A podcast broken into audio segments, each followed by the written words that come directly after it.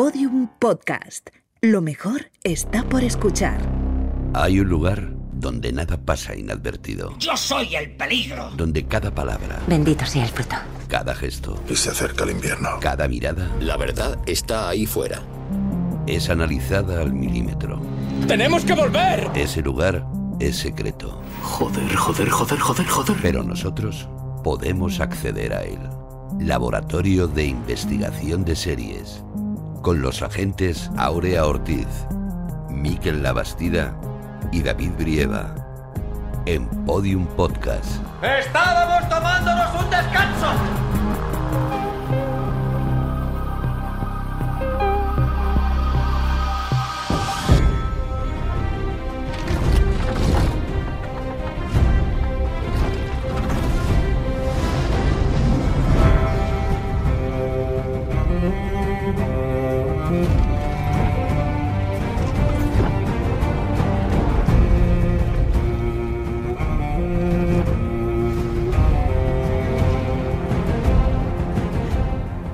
Bienvenidos al Laboratorio de Investigación de Series en el tercer episodio de nuestra duodécima temporada.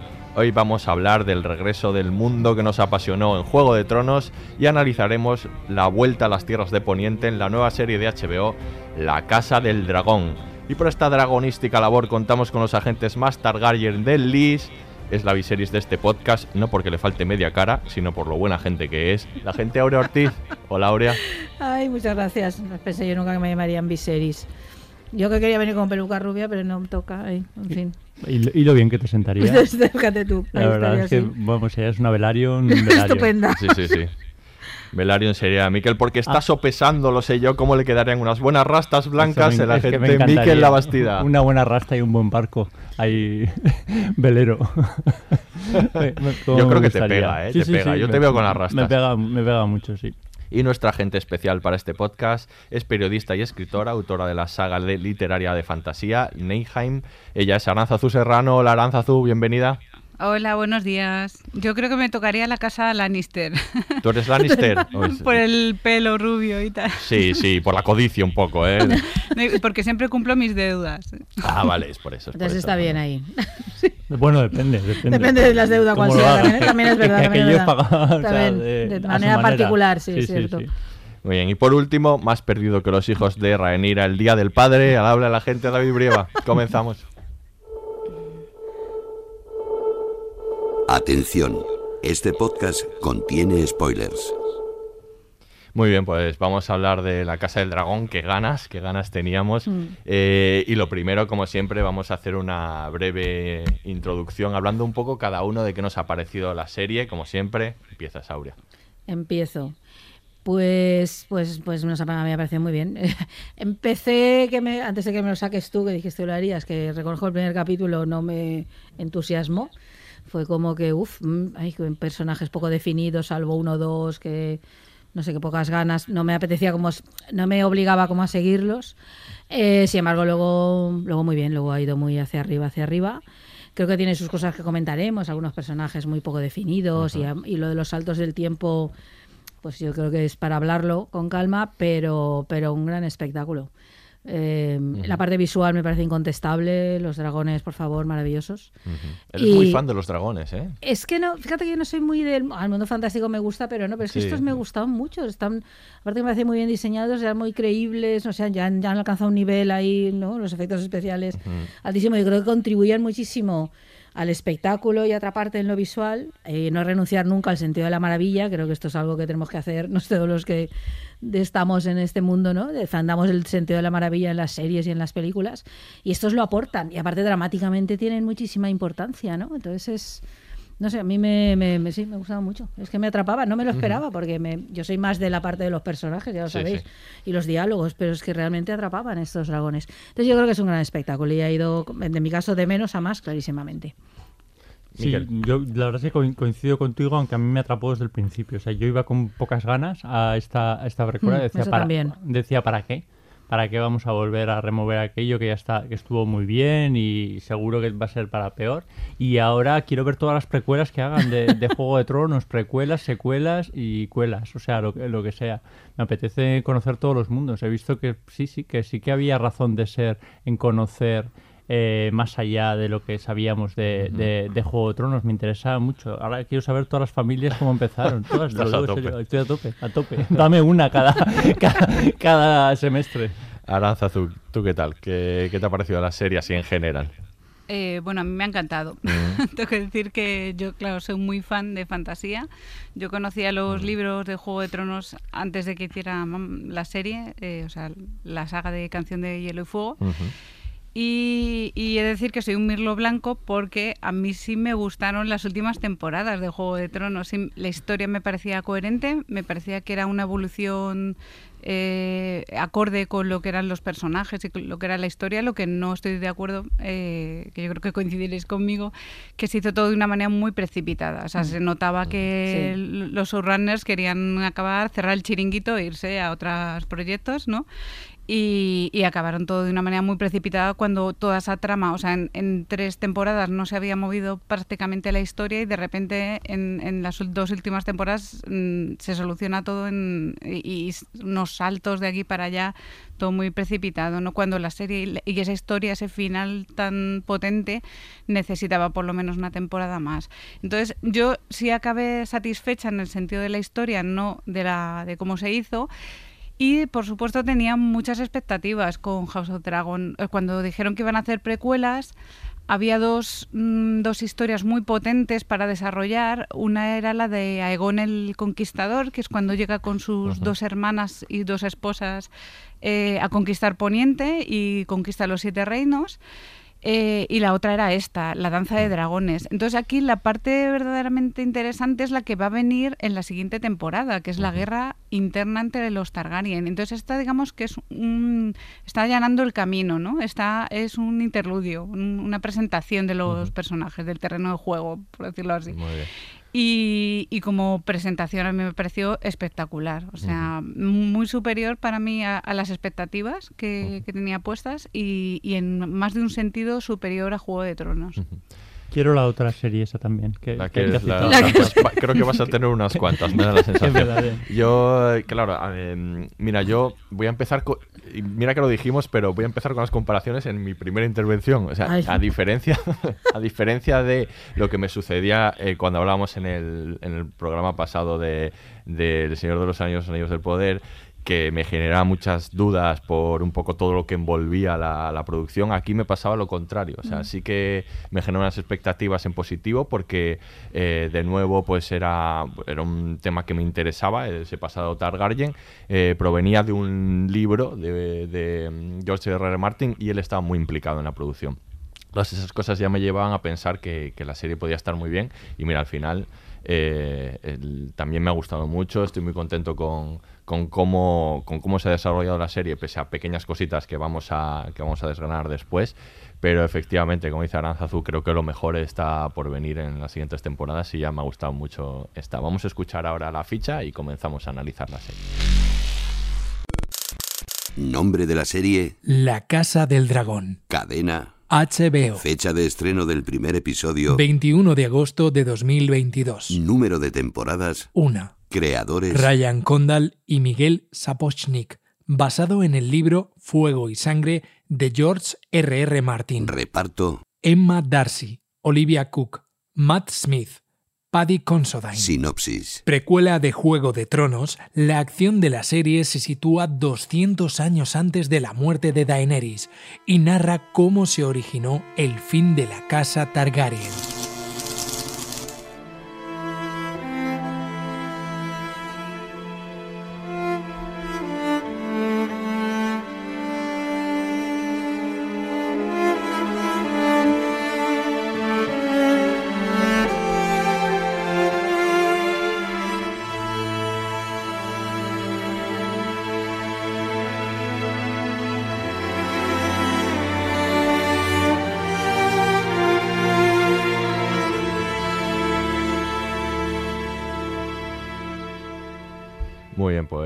Vamos a hablar de House of Dragon, que es este spin-off de, Juego de Tronos. Eh, decir que después del exitazo, éxito no exitazo tremendo que fue Juego de Tronos desde casi todos los puntos de vista, eh, se plantearon muchas ideas para seguir explorando este mundo. Eh, algunas de ellas se fueron descartando. De hecho, hay que hablar que ha habido una, una cancelación del que iba a ser el primer spin-off de la serie, que se llamaba La Larga Noche, eh, que incluso contaba con Naomi Watts como protagonista y que se valoraba que, su eh, episodio piloto eh, había costado 30 millones de dólares y aún así fue cancelado. Después de eso, pues ahora hay como unos cinco más o menos proyectos en desarrollo, muy variados además, además de, por supuesto, House of Dragon, la, serie de la que vamos a hablar hoy, y el que ya sabemos que está aprobado, que es Snow, que es la pues la, la, único de todos estos proyectos que sería no una precuela, sino una secuela, que es eh, protagonizado por, por Jon Snow, ¿no? Eh, todo esto eh, lo que nos indica es que hay una expectativa muy grande, tiene que haber una expectativa muy grande cuando hay tantos proyectos en desarrollo, porque, porque realmente fue un fenómeno muy grande, ¿no? Juego de Tronos. Entonces, lo primero que os quiero preguntar es eh, esta expectativa, primero, si es real o no, si es una serie realmente muy esperada, porque, eh, por ejemplo, hablando con vosotros, me da la sensación de que como que lo habéis visto todo, ¿no? Ya habiendo visto Juego de Tronos, y no sé si esa sensación también la había en la gente, un poco por el final de, esa, de, esa, de las últimas temporadas de, de Juego de Tronos, y, y cómo responde esta serie a esa expectativa, si existe o no. ¿Vosotros qué pensáis de esto? A ver, hay, hay, eh, una cosa que, mm, que tú decías que fue un, eh, un fenómeno, eso nadie tenemos duda, y sobre todo fue un fenómeno que no se ha vuelto a repetir. O sea, y que parece difícil que se vuelva a repetir. Tal y como eh, consumimos hoy las series y se producen hoy, hoy las series y se presentan hoy la- eh, la- el- las series. Entonces, entiendo perfectamente que las cadenas quisiesen volver a repetir eh, un, un fenómeno de estas características y tirarse en mano de, de, eh, universo de, de- de Juego de Tronos. Entonces, ahí está claro que, mm, bueno, creo que la decisión de HBO ha sido acertada. Y aún, no sé si estará de acuerdo conmigo, Aurea, aunque nosotros no teníamos ganas, sí nos sentíamos en la obligación de que teníamos que verla. Que eso no pasa con Sí. todas las series que, que se estrenan a- ahora, vamos, sobre todo verla además en el mismo día prácticamente en que, en que, en que se estrena, porque sabíamos que era como casi una obligación seriéfila y que más o menos iba, iba a dar que, que- que hablar.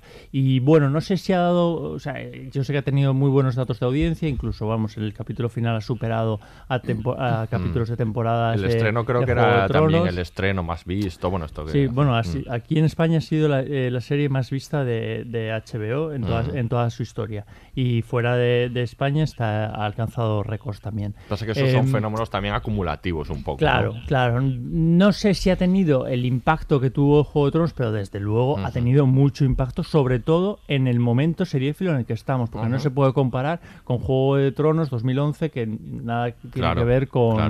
Con el panorama actual. Hombre, yo creo que el impacto es de otra índole en todo caso. Es que el impacto de Juego de Tronos fue de ver algo que no habíamos visto en televisión nunca.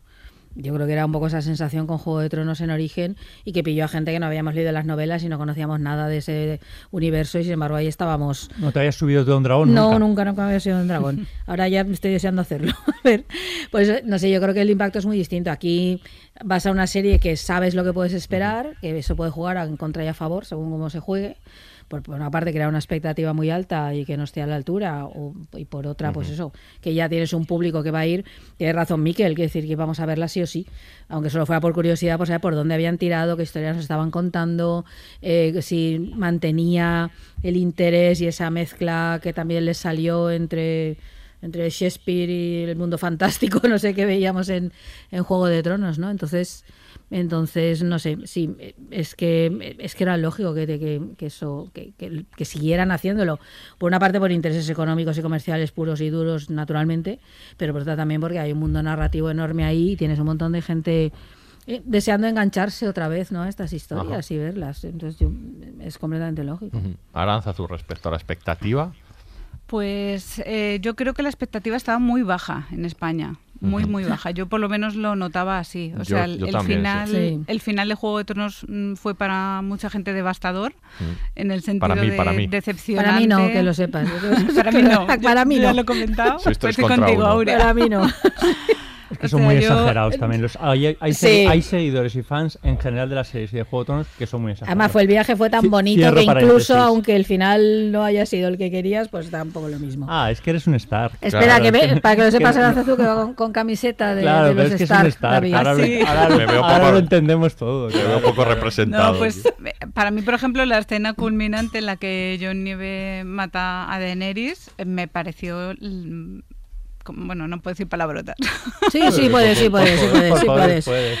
Pero, pero bueno, me pareció perfecta. Es que era el final perfecto para, para esa trama, porque es que era, era lo que demandaba. O sea, que, Sí. que Daenerys se volviera loca y quemara la ciudad era algo que se veía venir desde Sí, el sí. principio. la locura O sea, estaba que sembrada, que, que era, que tenía una parte de ella destructiva, Sí. eso estaba sembrado desde el Claro, principio. claro. y digan lo que el digan quien final, quiera. Pero ese tienes final razón tan que- dramático, tan potente, ¿no? Para mí fue perfecto. Sí, pero Vamos, tiene, tienes razón que, que para mucha gente fue decepcionante Sí. y que Sí. y yo notaba lo mismo que tú, como esa esa como, como esa Sí. ausencia de expectativa, ¿no? Eh, y pocas ganas de ver la nueva serie. ¿eh? Sí. Yo, el- vamos, el, yo sabéis que me muevo mucho en el entorno de la fantasía, ¿no? Sí. Y, y, mm, me muevo en muchos círculos en las redes sociales en las que veo la opinión de primera mano de la gente y había muy poco hype. Ujú. Pero me da la sensación de que esta serie ha sido como, como el vuelo de Veigar, ¿no?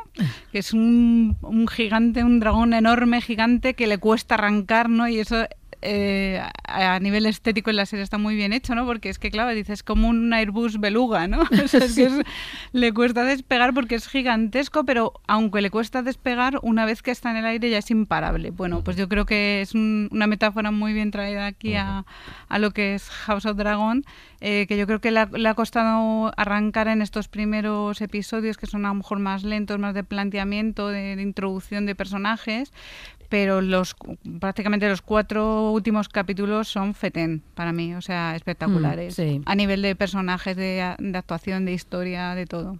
Estoy de acuerdo. Cuando cambian los actores, no digo que porque sea eh, es el motivo, pero es verdad que la serie coge otro otro ritmo y otra Hmm.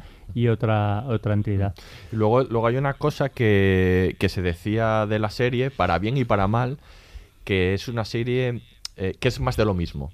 Más de lo mismo era una, una frase que se utilizaba mucho sobre esta serie, ¿no? Como, Mm. como para decir, bueno, si te apetece ver más de lo mismo, ¿no? Ahí está. Y para los que no le gustaba, es como, es que es otra vez ver más de lo mismo. Yo no creo que sea más de lo mismo Yo la- la, tampoco. serie. No sé qué pensáis. No, Para nada. pero yo creo que uno de los aciertos precisamente es que está ese mundo y reconoces muchas cosas de ese mundo, pero pero es otra historia distinta.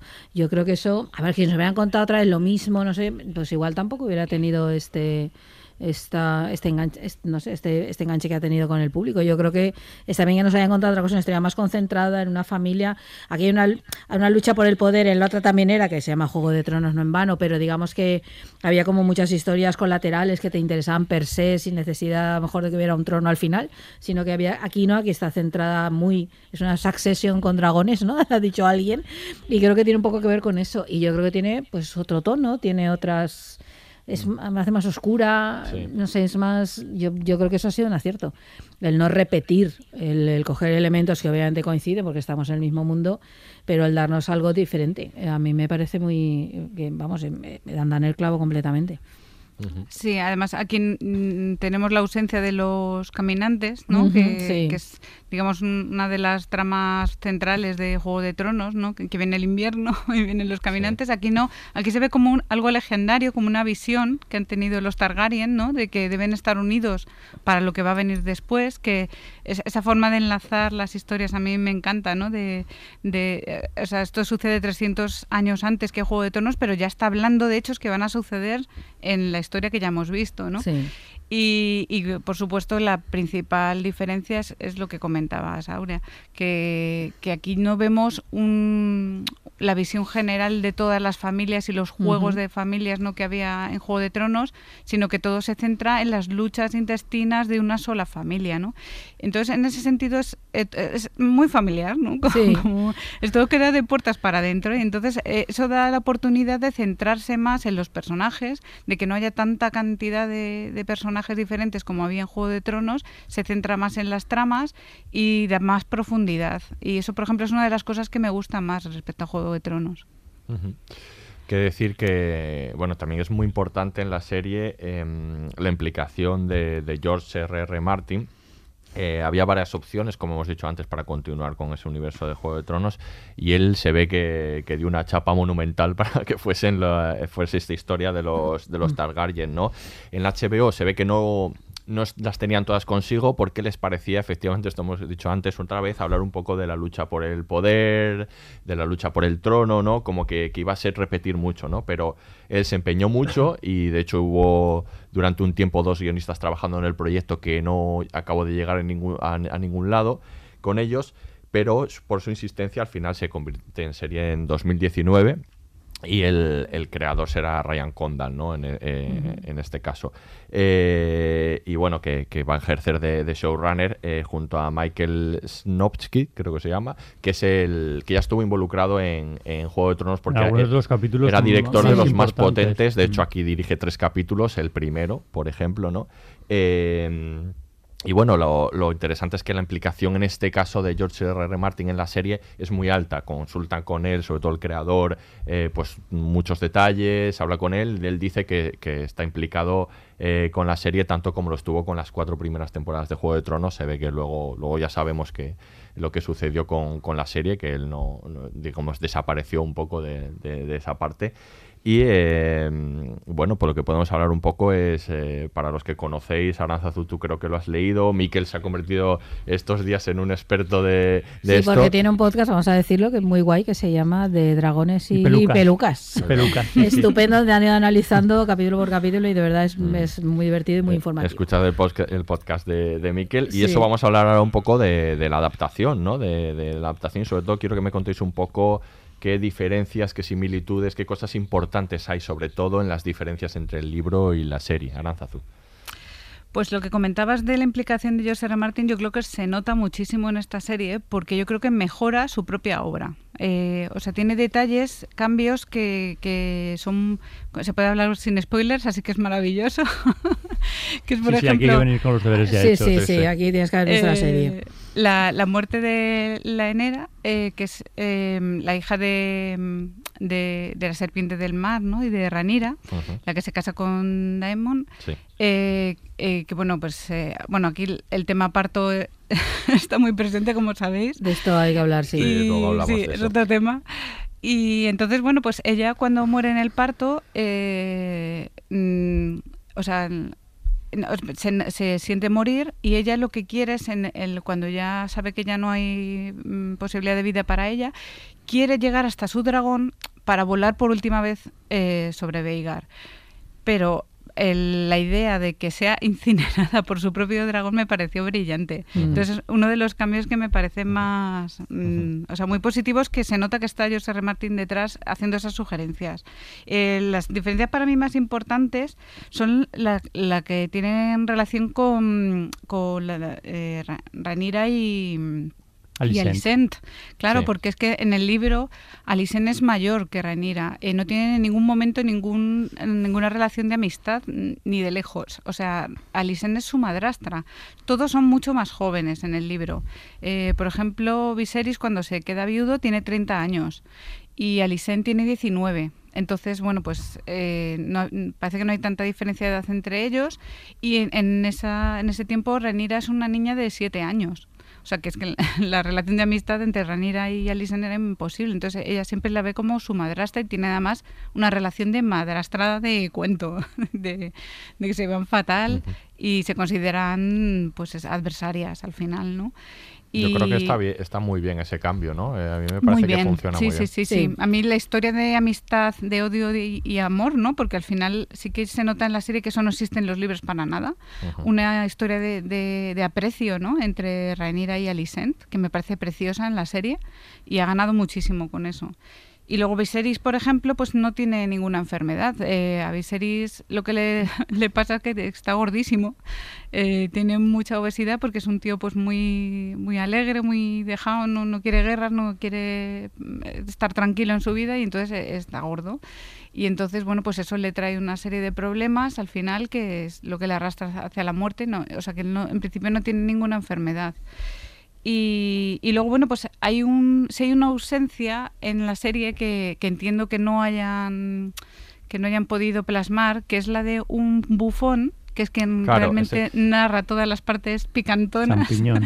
Que es champiñón, que es, es, un enano, claro. Entonces yo entiendo que el paralelismo con Tyrion era evidente y yo entiendo que no lo hayan querido sacar. Pero claro, eh, Champiñones que iba a ser un contrapunto cómico impresionante en esta serie, ¿no? Bueno, es que hay, que dejar claro una cosa, eh, Aranzazu, que que es que el, libro no es tanto una novela como un supuesto, como es una, crónica, una especie de crónica, un libro de historia, ¿no? En el que eh, hay como diferentes versiones y entonces, pues bueno, cada una, a veces incluso contrapuestas, a veces no, no, no están de acuerdo. Uno de los de, de, las fuentes, digamos, en las que se en las que se basa el libro es este champiñón, el no, el bufón, pero también hay un maestre, ¿no? Que da quizá una versión más oficial de la historia.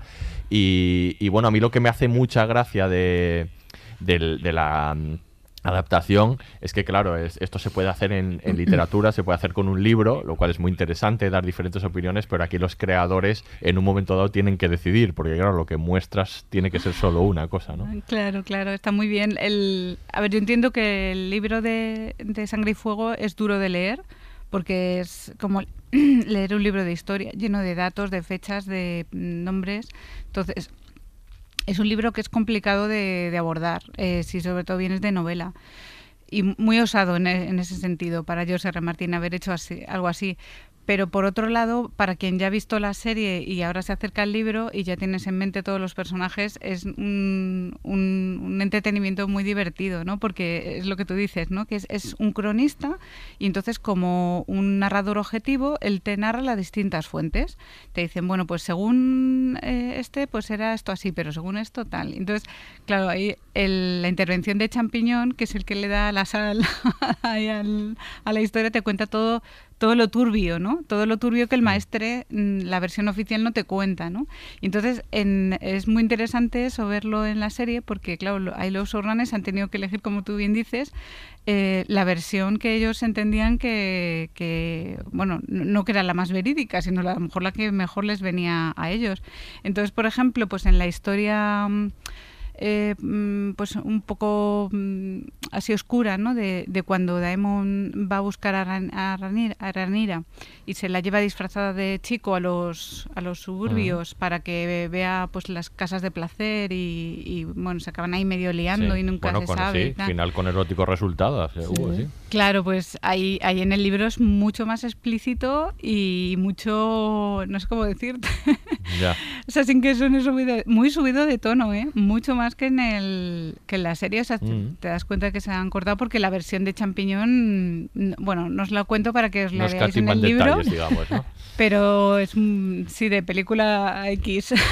Lo que pasa es que la versión de champiñón también era una versión basada mucho en rumores, ¿no? Que es un poco lo, eh, que eh, iba asociado a este, a este personaje. Por cierto, que sí que tiene una pequeña aparición en, en la serie. Hay un momento en el, creo que es en el episodio 6, en la preboda de, de Rainira, eh, donde aparece este enano bufón en, en, las celebraciones y la, y la fiesta. Tú decías que este era, un libro difícil de leer, pero que creo que también lo que tiene que ser costosísimo es de adaptar precisamente por las decisiones que han tenido que tomar los, eh, los guionistas y sobre todo em, porque le ha tenido que dar matices a los personajes y a los acontecimios, ¿no? Quiero decir, por ejemplo, una guerra como la de los peldaños en el libro se resuelve en, en poco texto y hay que darle todo un contexto y, y, yo creo que eso lo han hecho fenomenal en la, en la Casa del Dragón. Vamos, y darle pozo como le han dado a algunos, algunos personajes. Yo creo que, que, era, que eso era muy complicado. Se nota la la mano del autor. Se nota que es que está el autor ahí detrás, porque es el que, le el que realmente sabe la, la idea original y es capaz de desarrollarla a partir de ahí. Entonces, es lo que tú dices, en, en el libro cosas que se solucionan prácticamente en un párrafo, Mm. aquí duran un episodio entero. Mm. Entonces, eso si se hubiera hecho con otra persona, con otro guionista que no fuera el autor, probablemente no se hubiera desarrollado tan bien como aquí lo vemos y con, con tanta coherencia, sobre todo, ¿no? Ujú. Con tanta coherencia con los personajes. Y luego, por ejemplo, lo de los matices que veíamos de, de Daemon, por ejemplo, de Daemon, eh, eh, claro, por ejemplo, el- hay... hay el, o, o el desencadenante, por ejemplo, de- del final de la danza de dragones no es en el libro simplemente eh, se enzarzan los dos primos, o sea, y, y- y uno caza al otro y ya está. O sea, no, no ha habido ese factor accidental, ¿no? Que, que vemos. Y, y claro, los matices, lo que decía yo, de que mm, los, los personajes tienen más profundidad aquí porque se han centrado todo en una sola familia, pues da, pie a eso, a que el autor profundice más en lo que, mm, digamos, esbozó en, en el libro. Y luego, eh, además de las similitudes y diferencias que puede tener con, con el libro, también tenemos que hablar un poco de las que tenga con, con eh, Juego de Tronos. Con Juego de Tronos ya habéis dicho un poco esta diferencia principal entre ese mundo abierto, ¿no? Ese océano de personajes y narrativo contra, contra algo más mucho más, más cerrado, como puede ser esta familia Targaryen.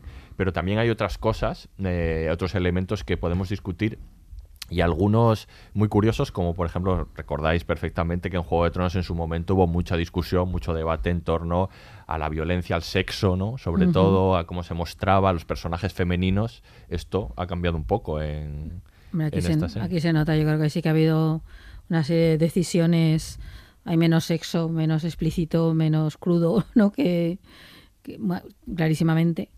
Eh, el tratamiento de la violencia, ¿no? Yo creo que sigue habiendo, bueno, eso es, una- es algo que está permanentemente mundo, ahí. ¿no? La- lo de los personajes femeninos, sí, pasa- em, sí. Evidentemente aquí son ellas más las protagonistas. Luego pero- hacemos un análisis ahí Sí, pero yo creo, yo creo que hay mucho que analizar ahí, sí, yo creo, Sí. pero yo creo que sí, que son decisiones tomadas respecto a algunas lecturas que se hicieron de la eso, serie.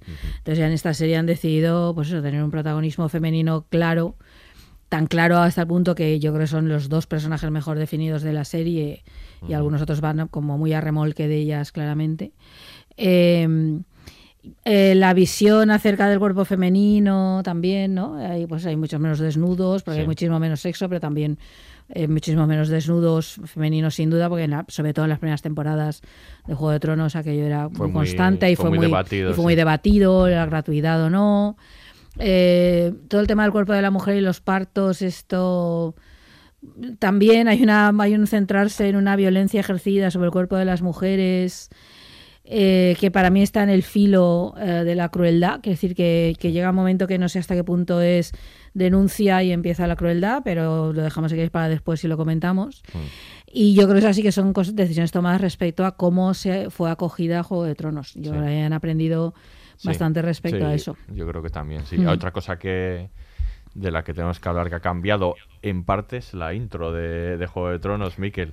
Pero Eh, poco, ¿no? Yo, por eso te iba a decir, yo, yo sabéis que no fui defensor de esa intro cuando la primera vez que la vi, aunque vosotros sí que sí que os gustaba. Yo en un No sé, principio me, alegró mucho encontrarme Sí, otra molaba un vez montón. con, con la música y que le hubiesen dado ese, ese, ese giro ¿no? que nos, presenta, eh, nos presentaban visualmente, se presentaba de, de otro modo. Cuando ha terminado la serie, y fíjate, preparando este podcast y buscando la música, pensaba, la verdad es que, o sea, me dio subidón al principio, pero hubiese, me hubiese gustado finalmente que hubiesen hecho alguna variación en, en el tema o que hubiesen escogido eh, otro tema. Lo hubiese, igual eh, podría haber sido el primer capítulo, recordar la canción de. Juego de Tronos y después irnos a una, a una variación que tuviese entidad propia, ¿sabes? Sí. Porque es- yo creo que House of Dragon al final, por mucho que venga de Juego de Tronos, va a ser una serie que va a tener entidad, eh, entidad propia. Y me hubiese gustado que hubiese tenido una, una música, porque todas las variaciones que han hecho de la música después que acompañan a, a- a los episodios están muy bien y están basados en la banda sonora original. Entonces ahí lo, lo hubiese, creo que lo hubiese agradecido. Nosotros somos aquí muy fans de hablar de las intros, pero en este caso yo creo que, que-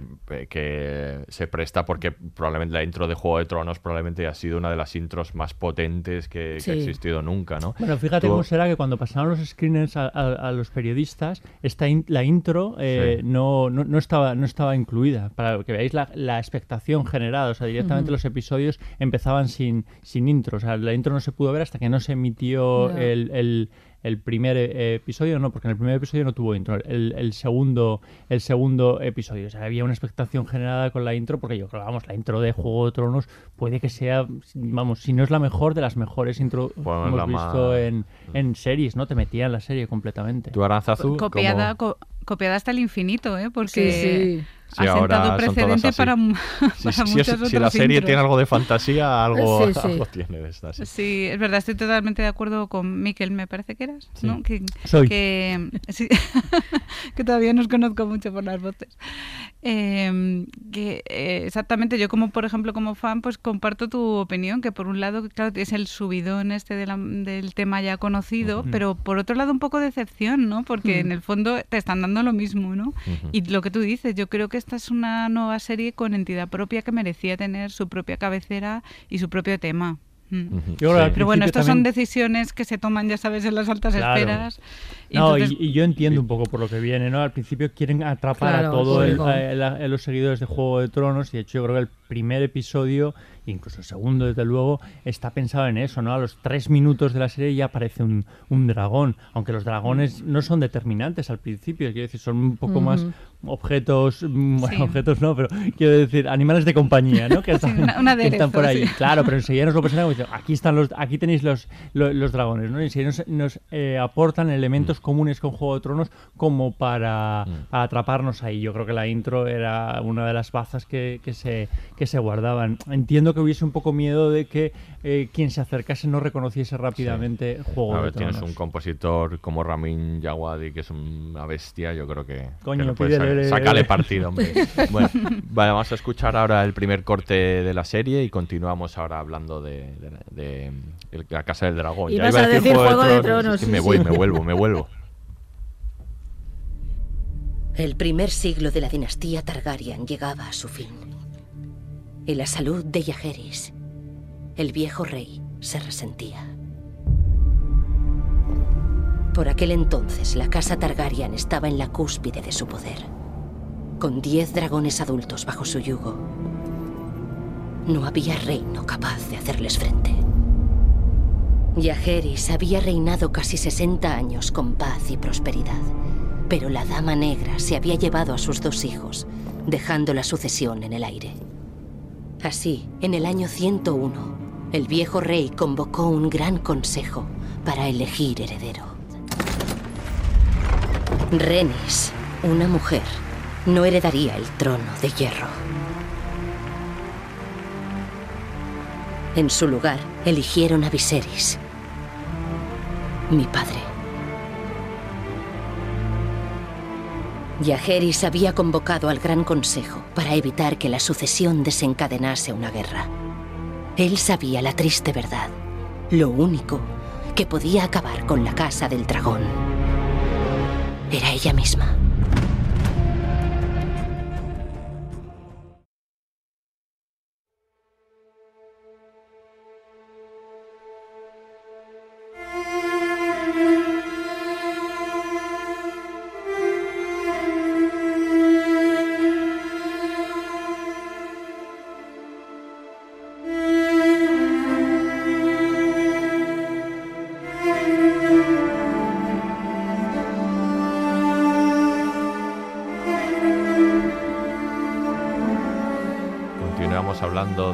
Casa del Dragón, esta vez sí, y vamos a hablar un poco de los temas de la serie. El principal, ya lo hemos anunciado antes, pero vuelve a ser ¿no? esa lucha por el poder, esa, esa guerra por la sucesión, que es verdad que la guerra por la sucesión la vemos que va a comenzar ahora al final, ¿no? Sobre todo.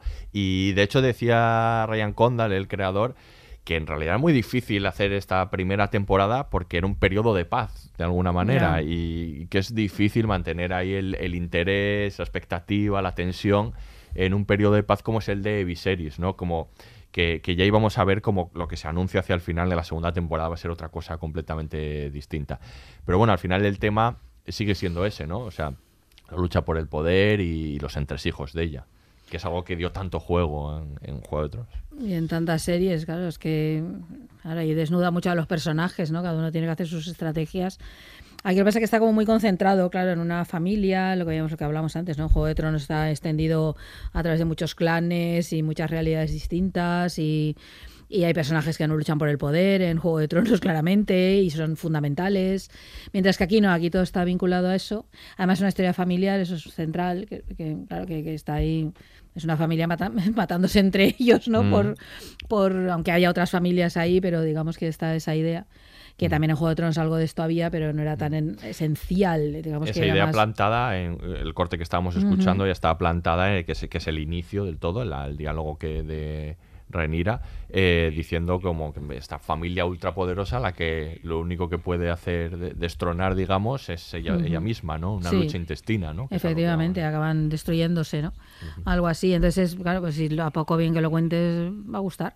Quizá poco que hagas personajes interesantes, que tengan recorrido, que vayan matizando, que haya enfrentamientos. Me hace gracia que dijera el creador que era difícil en eso, porque, bueno, pero hay muchísimos relatos y películas y series que cuentan esas cosas, sin necesidad de que hagas una batalla. Parece pero, que pero vienes de Juego de Tronos. ya, ¿no? pero, Donde- pero Juego de Tronos, uno de los grandes debates que había, y en nuestros podcasts, que por cierto tenemos dos dedicados a Juego de Tronos, que los oigáis, lo contamos, es que, es que lo más interesante es que tienes ahí, eh, que la parte en la que hablan, digamos, la parte de personajes es esencial.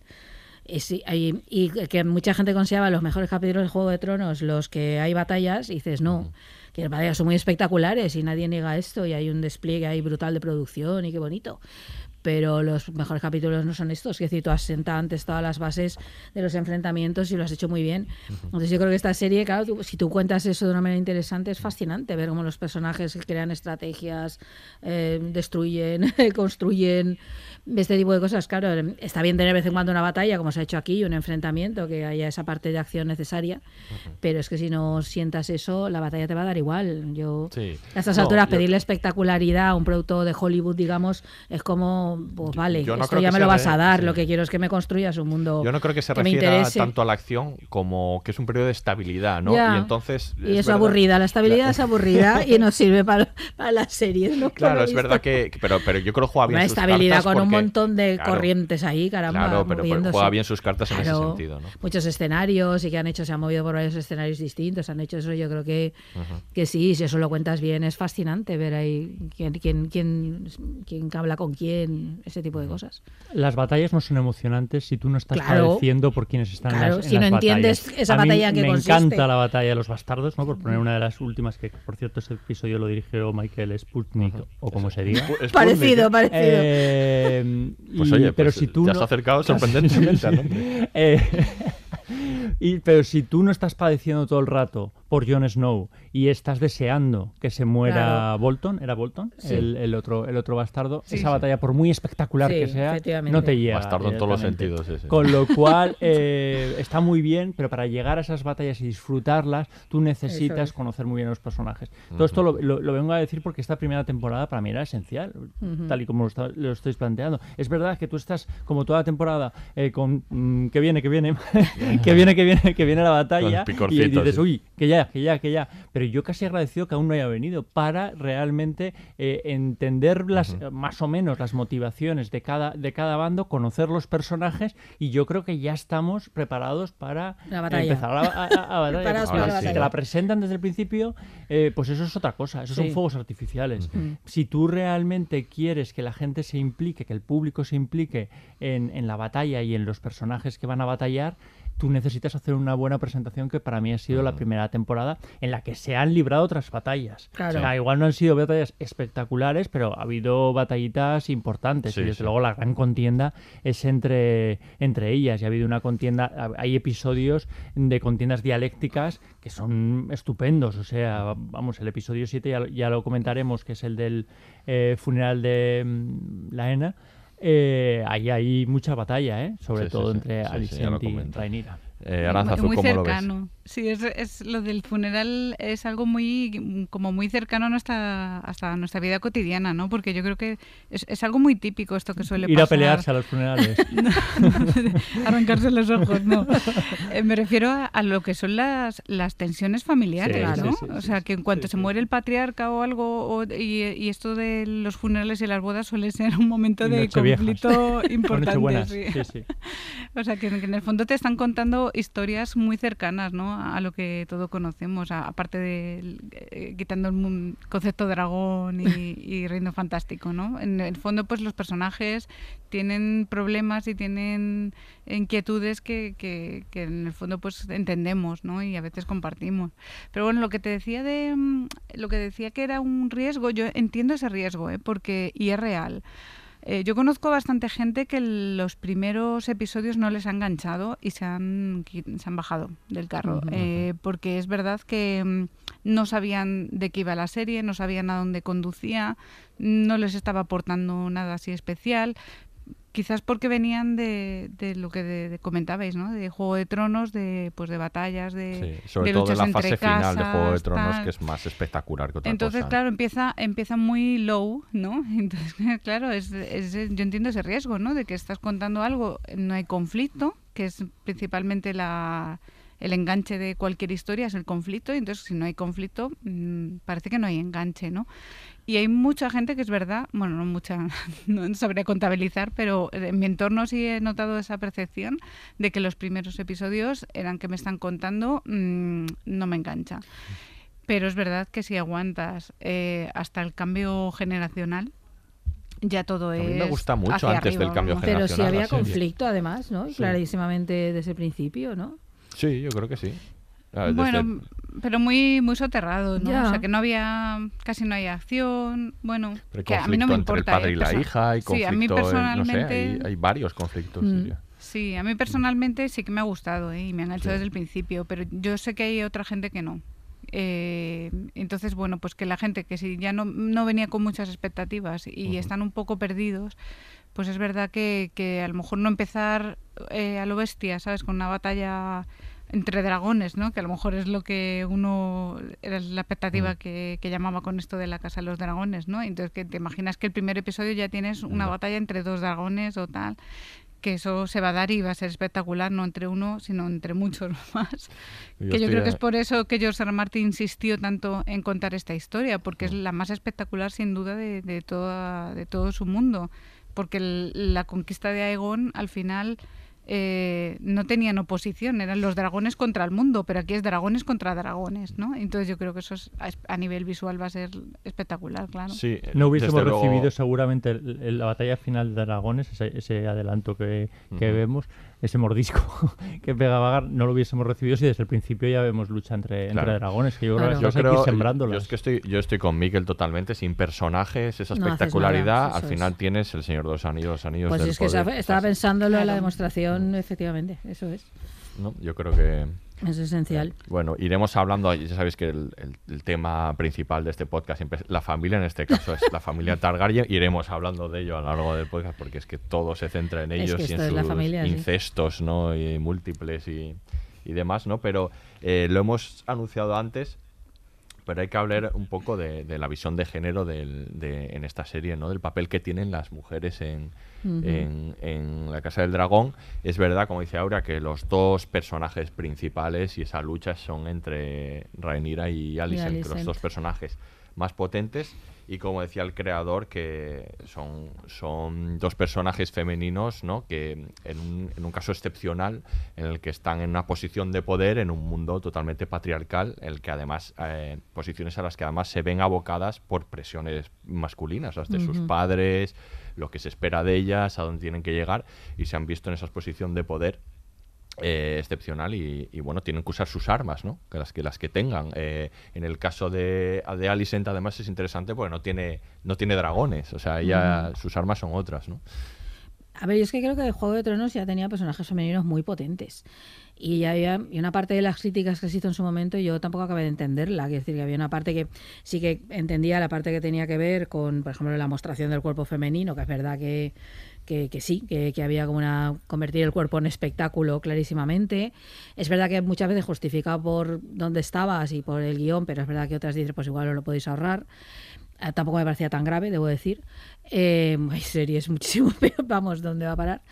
Y yo creo que aquí hay personajes fortísimos y algunos que, eh, que algunos que evolucionaron siendo personajes como muy simples, tipo Sansa, que acaba convirtiéndose en personajazo espectacular. O Cersei Lannister, vamos. Claro, yo o- creo que, que sí, que yo esa crítica no la entendí. Eh, por otra parte, entiendo aquí ese protagonismo femenino. A ver, tiene, está muy bien y tiene mucho sentido, porque claro, si todo esto es una posición eh, eh, subalterna respecto de los hombres en un mundo profundamente masculino, eh, a poco bien que construyas estos personajes tiene mucho interés porque tienen que sobrevivir ahí.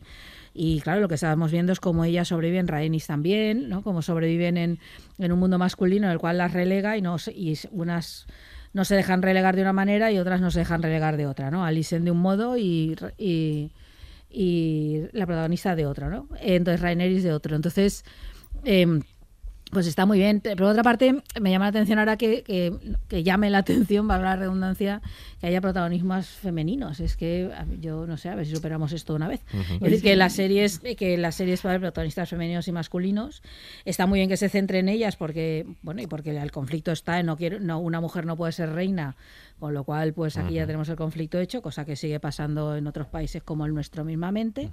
Eh, entonces es como eh, muy bien, pero vamos, que, que, que- que- que bien, ¿no? No sé si, si igual lo que eh, llama la atención, igual no es tanto que se centre en personajes femeninos, porque efectivamente en Juego de Tronos había personajazos Hombre. femeninos, sino igual en algunos aspectos, ¿no? Por ejemplo, yo creo que hay, hay un episodio al que antes ha hecho referencia Aranzazu, que es el de que Damon eh, le descubre la ciudad y los placeres prohibidos a, a- a su sobrina, que es muy interesante porque ahí plantea el deseo femenino en el universo Juego de Tronos, que igual era un, un- un aspecto que no estaba del todo desarrollado en Juego de Tronos, que había personajes eh, femeninos muy importantes y, y con esa relación con el, con el sexo, ¿no? Yo creo que aquí es muy importante sí. porque plantea el descubrimiento de- de- del deseo al, al que el que descubre Rhaenyra, ¿no? O sea, de repente se da cuenta de que eso eh, está ahí.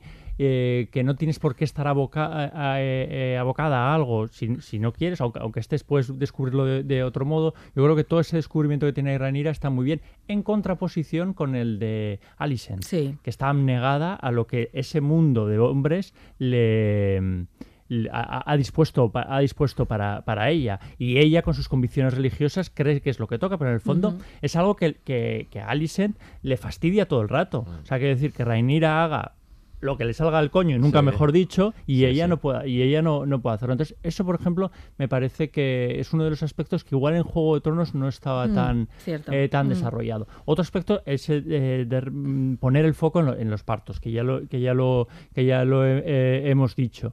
Eh, claro, aquí es muy importante.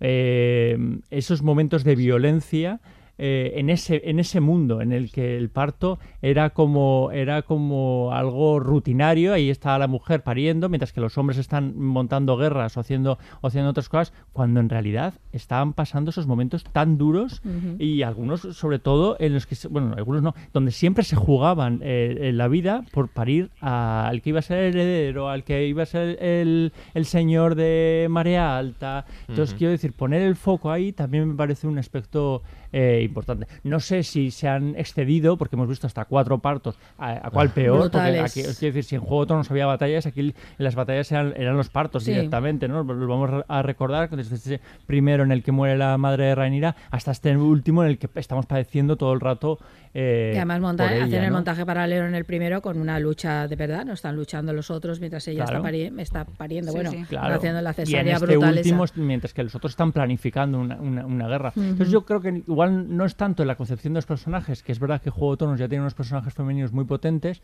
sino como igual la mirada hacia algunos aspectos que no estaban explorados en Juego de Tronos. ¿no? ¿Tú cómo lo ves, Aranzazu? Eh, pues sí, yo coincido con Aurea, ¿no? Que, mm, que, yo creo que está, está muy bien plasmar esta realidad que hasta ahora mm, casi ha pasado desapercibida, que es una realidad mm, histórica y cercana, ¿no? Como que las mujeres morían en los partos y los partos eran muy duros.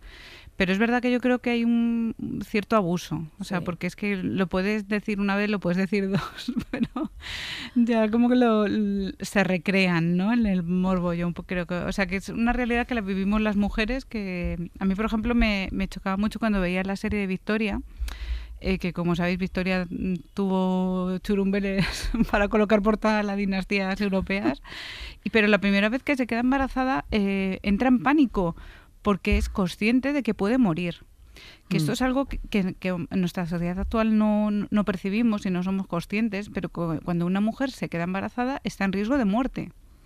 Y, está muy bien que, esto se plasme, ¿no? porque esto en, la historia de, bueno, en la historia de Europa y en el mundo entero, claro, esto es una realidad que, no se plasma, ¿no? Que, que las mujeres en el momento en que se quedan embarazadas tienen un peligro de morir. Y, pero que es verdad que yo creo que se recrea ya demasiado en, lo morboso, ¿no? Y, bueno, está bien el paralelismo este del primer episodio y el último entre Rhaenyra y su madre, mm. pero mm, no sé si todo lo demás igual lo podían haber mm, suavizado o no sé o, pero imaginaros que suavizan la escena de la ENA es que creo que también es muy determinante para todo lo que sucede después es que Igual Yo creo que, son importantes los partos. Igual no tanto la recreación del propio parto, pero es que los cuatro partos que vemos luego son muy determinantes en las tramas. Hombre, sobre todo, yo creo sobre todo el primero y el último ya no solo es establecer el paralelismo, sino es la carga, ¿no? La connotación que tiene, ¿no? Tu madre ha muerto en un parto, ¿no? Y tú sabes que corres ese riesgo, es esa tensión, ¿no? Además están rodados, como decía Aurea, eh, no solo en en paralelo a batallas, sino como, como una batalla. O sea, están rodados como una batalla, ¿no? Y de hecho, en el libro, el, el parto de, de al final eh, es el desencadenante en realidad de la danza de dragones. Eh, porque es que en el libro, o sea, ella no tiene, digamos, esa contención que me, me, encantó, ¿eh? En la serie me encantó porque es justo lo que no te esperas. claro, tú esperas que Rhaenyra cuando se entera que han, han coronado a su hermano Aegon, eh, pues está en cólera, que mande todos los dragones, que quiera arrasar con todo, y no es justo lo contrario de lo que te esperas, ¿no? O sea que me encantó ese episodio final porque justamente juega con las expectativas, a darle la vuelta. Y entonces ella no, ella eh, actúa con calma, ¿no? En decir, a ver, es que estamos en minoría de fuerza, es que es verdad que tenemos más dragones, pero no tenemos tropas, estamos aquí acantonados en Roca Dragón, incluso Daemon, que, que es como el más beligerante, también se lo toma con calma y es consciente de que tiene que mover las piezas eh, de manera inteligente. Y entonces, primero, lógicamente, y esto me encanta en la serie porque es todo muy real y muy congruente, antes de lanzarse con arrasar con todo, dicen, no, no vamos a arrasar con todo porque yo no quiero gobernar un, un reino destrozado, ¿no? Vamos a intentar ver quiénes son nuestros aliados y tal. Pero en el libro eh, ella eh, ya está dispuesta a ir a la guerra desde el momento en que pierde a ese hijo, porque ella no le tocaba dar a luz todavía. Y entonces es el disgusto de llevarse, de que se ha muerto su padre, que su hermano se ha coronado, el que le provoca el parto y el que hace que pierda, a, en este caso, una hija, ¿no? Que había tenido que por cierto nace monstruosa, o sea, es, nace como deforme, ¿no? Sí, eso se ve. Eh, y, y, es ese, ese punto, el, hecho de eh, me habéis arrebatado a mi hija, lo que hace que ella quiera ir a la guerra. Mm, ya luego, claro, pasa lo otro también, que ya es el, el, lo que le hace tomar ya cartas en el asunto en el, en, en el sentido bélico pero lo que ella le hace realmente reaccionar es el hecho de, de haber perdido a su hija.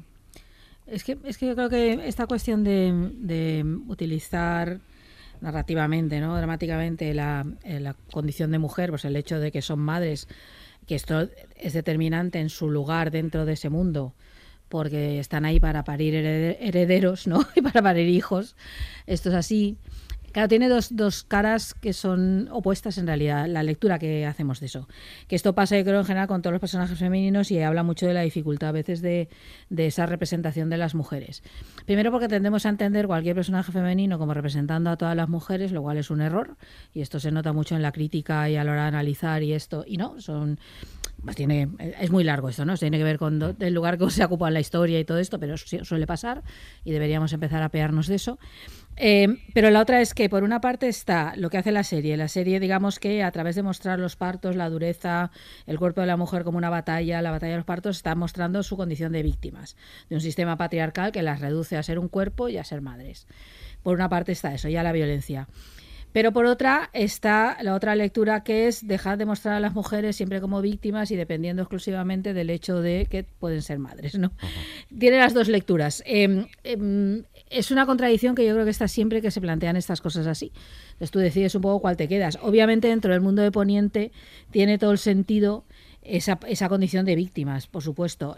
Pero sí que es verdad que al haber mostrado los cuatro partos, a mí el último, a mí último me parece una agresión casi como espectadora. O sea, el último, y además el hecho que Rainira dice algo así como dejadme sola, ni una comadrona ahí atendiendo, era como, es necesario este rizar el rizo de ver el sufrimiento de esta mujer porque ha perdido a su padre y han hecho esto pasa además por ahora quiero sufrir más y sentir más dolor, ¿no? El dolor, tapar el dolor con el dolor, para estoy aquí pariendo sola, el ruido, el sonido, es brutal. es en el primero sobre todo y en el último parto es brutal, el chof, Sí. este, la- ah, eso me queda, a mí me pareció, Bueno. yo como mujer me sentí un poco agredida de no sé si hace falta que me muestres esto así para entender Sí. la rabia de esta mujer, de verdad. Luego era muy bonito, por ejemplo, cuando está amortajando al bebé, que esto es claro, pero era como, uff, es que eso ya me lo has contado y de verdad me estoy sintiendo No, un no te, lo poquito contado, no te agredida. lo ha contado con Rainira. Con Rainira no, pero caramba, bueno, pero nos ha contado ese universo como es. No sé, a mí me. Yo no sé ahí, hasta qué punto. Y lo planteo de verdad, que digo no sé, lo digo de verdad que no sé. No lo estoy planteando sí, una frase retórica. Me, me debatía entre. Eh, Está bien mostrar esto y por otra te estás regodeando. Eh, estaba ahí, estás en la crueldad. A mí me parecía muy cruel eso. Bueno, pues es verdad que en el libro sucede así. ¿eh? Ujú. En el libro Ranira se niega rotundamente a que la atiendan, está como ofuscada ahí en su dolor y, y no quiere que la atiendan nadie y, y de hecho amenaza muerte a, a Sí, quien Ya. pero yo creo que es una de esas cosas que visualmente ca- cambia respecto a escribirlo en un Es que no es libro, lo mismo claro. verlo escrito que visto. Sí. Ahí Y por, es- por otro sí. lado, fíjate, yo como madre, eh, a mí me parece muy bien que se visualice y, y que se entienda lo que es el parto, porque, el, eh, bueno, yo, por ejemplo, mi experiencia es que me sorprendí de que en una sociedad como la nuestra todavía existan tantísimos tabúes relacionados Claro. con el parto y la y, y todo lo que rodea pues eso a la gestación la maternidad. O sea que se, se pinta ahora ya no tanto pero es verdad que siempre se ha pintado como un- algo maravilloso súper feliz tal y tiene muchos lados oscuros y no tan positivos que no nunca se cuentan. Yo no sé si es porque si la gente lo supiera no sería madre nunca pero, pero está bien que se visualice estas cosas para mí, eh, porque yo creo que eso se, se rompe tabúes y se muestran eh, realidades que no se han contado antes. Que es verdad que yo creo que se recrea de una manera ya un tanto morbosa quizás, ¿no? Pero, pero me parece bien que, se, que, que esto salga un poco a la luz como una realidad cotidiana como tan tan cercana como el sexo, ¿no?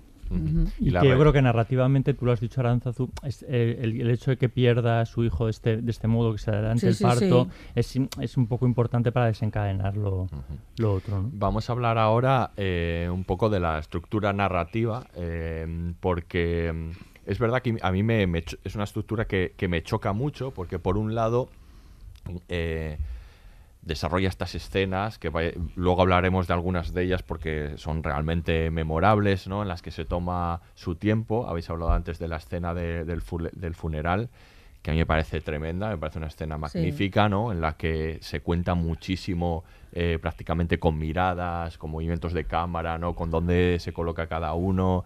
eh, pero por otro lado, ha levantado un poco de, de debate, ¿no? El hecho de, de estas el- elipsis, ¿no? Estas elipsis que, que a veces nos privan de momentos Son que 10 queremos años ver primero y 6 después. y en ¿no? las que cuesta ubicarse y eh, que a veces eh, y, que a veces son perjudiciales para el desarrollo de, de algunos personajes, ¿no? Co- eh, ¿Qué lectura hacéis de, de estos dos mundos? Los siete primeros episodios son 21 años lo que transcurre entre los siete primeros episodios. Para luego parar y los tres últimos en son tres días, tres o tres, cuatro, días. sí. A mí me parece una estructura arriesgadísima, eh, arriesgadísima porque, claro, tú como espectador, estás- cuando pasan 10 años estás pensando y en 10 años no ha pasado nada. Nada, no ha habido ninguna escena relevante que me tengas que contar donde se han enfrentado de algún modo como tal. Eh, lo que hace también es que yo creo que eso desperdicia algunos personajes o hace que claro, tengan una- como una aparición anecdótica o única que dices, uff, igual hubiera requerido más desarrollo aquí. Es verdad que luego hay mucha maestría en esas secuencias que tú dices, como la de, como la de la, el, el funeral. Funeral o la de o la, la que es probablemente nuestra favorita, que es el, el acceso del, del rey al, Hombre, al qué trono, ¿no? maravilla con, esa. con Esa- caída de corona. extraordinaria esa secuencia. Esa también, no, por ejemplo, el capítulo de la cacería, que a mí se me parece Sí. buenísimo, que es decir, todo lo que ahí se plantea y demás. Sí, pero que tanta, tanta calma se Claro. tienen esas escenas como prisa en. Claro, en pero lo que hacen es como ¿no? condensar ahí En todos los, todos los conflictos. Eh, hay que reconocer que creo que lo hacen muy bien, porque consiguen verdaderamente que tengan profundidad y densidad y que tú entiendas todo lo que ahí está sucediendo, pero es verdad que los saltos estos temporales cuesta un poco eh, tragarlos. Luego, claro, te hacen dos capítulos finales magníficos desde mi punto de vista, cada uno pasando prácticamente en un día con una dosis de inverosimilitud enorme, quiero decir, sobre todo el último, quiero decir, después del parto brutal del que hemos hablado, eh, sale ahí más mm, eh, firme completamente y cabalga un dragón. Eh, que dices, mm, puestos a ser los inverosímiles, se han puesto un poco inverosímiles, que en un día sea capaz de hacer todo eso físicamente, por mucho que esté muy en lo simbólico, soy un personaje que salgo de mí misma y soy capaz y soy muy fuerte. Digamos que está jugando un poquito con cierta inverosimilitud. Soy muy realista con el parto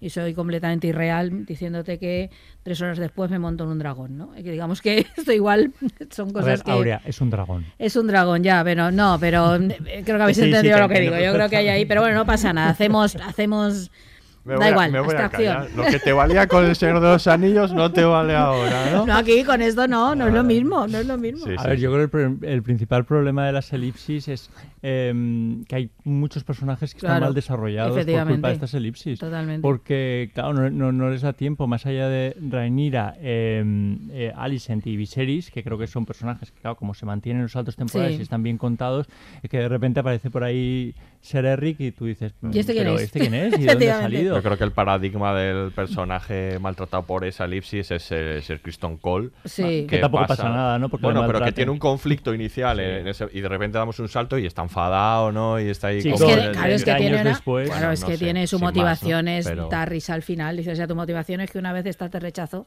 20 años después y ahora te has convertido en esta especie de hombre que mata por ahí sin sin problemas, porque a nadie le para, ¿verdad? Puedo cargarme a un ministro ahí como quien no quiere la cosa en Tú, mitad tú, de la Aranzazu, reunión. ¿cómo ves esta estructura?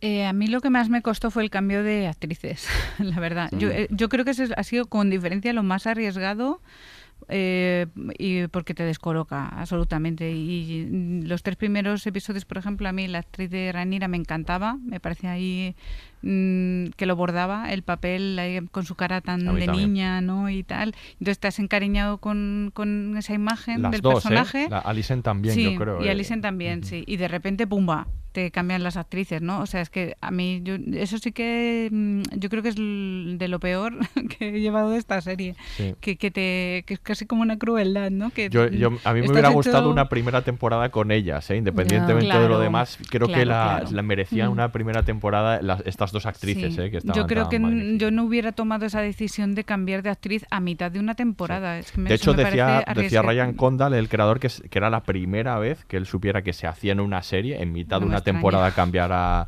cambiar los actores. Decía, por supuesto, que, que su referente era The Crown, que se habían fijado mucho en The Crown para, ver cómo hacían esto. Pero claro, no es lo mismo cambiar Claro, entre no. temporadas que que, de una cambiar en película a mitad, ¿no? otra que se Yo- siguen o sea es que no no tiene bueno yo el- además es que claro como la gente no sabe que primero la primera actriz que se decidió fue la segunda digamos las, sí. las Sí. adultas y luego se decidieron las juveniles no Mm. pero yo en casting hubieran tratado de encontrar una actriz que hubiera podido encarnar un poco con caracterización pues tanto un personaje más adolescente como uno más maduro porque el resto de personajes sigue igual o sea que es que lo raro es que no cambian todos solo cambian tres personajes en el Sí, fondo, pero los otros ¿no? se supone que son adultos, tanto aparte que es verdad que Daemon, por ejemplo, casi no cambia físicamente. Bueno, pues Kristen Cole, no- nada. no pero es verdad que ellos nada. se supone que ya son adultos. No hay esfuerzo hay ahí siquiera, claro, hay Cole Una barba, una Sí, mala no, barba. no hay nada. Una cana- canas no pueden tener, claro, es que el problema es que las canas no se notan.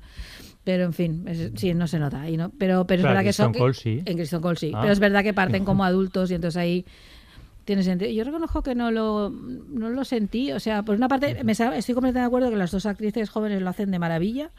Y de verdad me gustaba muchísimo Reiniera. Sí. eh, pero es verdad que luego, como al principio fue verlo, dijo, bueno, a ver cómo hacen esto. Y no sé. Me pareció que Bueno, tenía entras, todo el sentido. supuesto, Entré sí. completamente. Es que a mí me parece que la elección de las cuatro sí, actrices están es fantásticas las cuatro. que Sí. luego también están muy bien. Es que están muy bien, entonces Sí. sí, que te choca, pero yo entro enseguida. enseguida. No quiere decir que no eche de menos a, a- a las niñas, que de verdad me parecen un- unos, Pero unos una joya, hallazgos. sí. Eh, pero es que claro, lo que me presentan después también me convence mucho. O sea, creo que son Sí. unas dignas herederas, aunque hayan sido eh, elegidas eh, primero que las que, que- que las niñas. Pero esa transición cuesta un poco. Pero Es yo en el el mismo, yo en el mismo grande. capítulo ya, ya Sí, estaba en con el mismo ellas yo a también. tope. Yo también. sí. Y luego, si os dais cuenta también, los hijos parece que no crecen todos al mismo tiempo. No. Yo y creo que sobre es todo que- de una manera tan diferente. Porque Ahí hay otro pe- ahí sí. pe- pega un cambiazo. o sea, quiero Ahí hay otro pequeño problema de verosimilitud para mí, sobre todo con los hijos de Alison. Esta cosa de a mí me parece, es- no sé, hay una la diferencia de edad. es- Pero uf. incluso Uf, físicamente. físicamente o sea, a mí me cuesta A ver, esto, hay sí. un rubio, venga para acá. Sí, sea, sí, decir sí. que- Es que me sirve todo. Se desarrolló rápido, Sí. ¿eh? No, pero es que hay- Y sobre todo de un modo, o sea, es que no se parecen No nada, nada, a cómo era. sí. No, y esto. luego ves a la de la madre y dices, pero que lo tuvo con los tres, a tres a los tres años, claro, es como, yo creo que ahí, ahí canta un poco. Mm. Y creo que también es que hay las elipsis que van en contra de eso, la definición de personaje. Otro personaje que creo que la elipsis se carga es la Enar, se llama, la que Ah, la que- sí. ahí que parece un personaje interesantísimo, lo Sí. poquísimo que sale en el capítulo cuando está, cuando Daemon ha decidido que el mundo le importa un bledo y él solo quiere quedarse Que es allí bibliotecario, ¿no? que es bibliotecario, que cosa que tampoco se explica bien. Y, pero este personaje parece muy interesante y la relación de ellos dos lo parece. Y dice, me he quedado con ganas de esto. Contame un poco más de este, de este Daemon y ella, no sé, que Sí. parece que han encontrado ahí como una forma de convivir y tal. Sí, y de pronto, claro, sí. muere de un modo estupendo, porque esa escena es estupendísima. O sea, sí que es cierto que como solución visual y narrativa es muy chula, pero dices, qué pena eh, este personaje. Sí, ¿no? pero es lo que decías tú antes, ¿no? Lo que ha pasado en ese tiempo, que nos han escatimado, pues los que más sufren son los que de repente sucede algo importante como Claro. esto, pues que uno- porque no se ha desarrollado, ¿no? Claro, claro. Antes, yo creo. Vamos a escuchar ahora el segundo corte y continuamos hablando de la Casa del Dragón. Elegiste a Ramira. Me juró que era inocente. Y yo la creí. Porque querías creerla, igual que su padre. Tu informador se equivocó. Tal vez no a propósito, pero no esperaba esto. Qué ingenua. Tal vez si no te hubieras empeñado en colocar a Egon en el trono.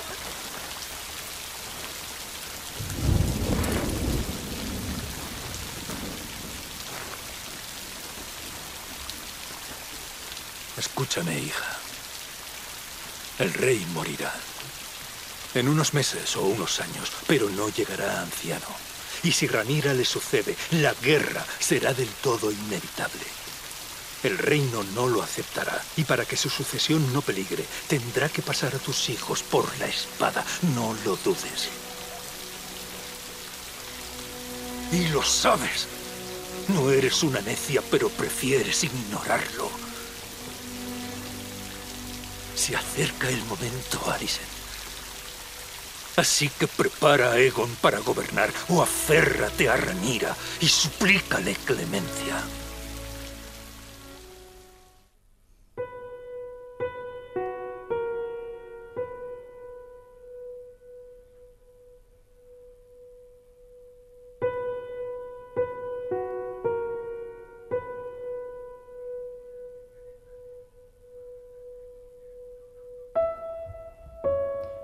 Continuamos hablando de la Casa del Dragón y vamos a hablar ahora de, de los personajes, ¿no? Ya hemos hablado un poco de, de esos personajes los, los más importantes, ¿no? Rhaenyra y, y Alicent. Y escuchamos en este corte, pues, lo que decía yo antes, ¿no? Cómo esos otros personajes masculinos los colocan en esas posiciones, ¿no? En este caso, eh, Ceroto Hightower, ¿no? Que, Ujú. que es este, este personaje que ya conoce, este perfil de personaje, ¿no? Porque es verdad que se maneja todo mucho en arquetipos que ya conocemos y que, y que se han expandido mucho en Juego de Tronos. Ese personaje manipulador, Sí. ansioso por el poder, ¿no? Que coloca a su hija en la posición que debe estar para, para llegar a ese poder, ¿no?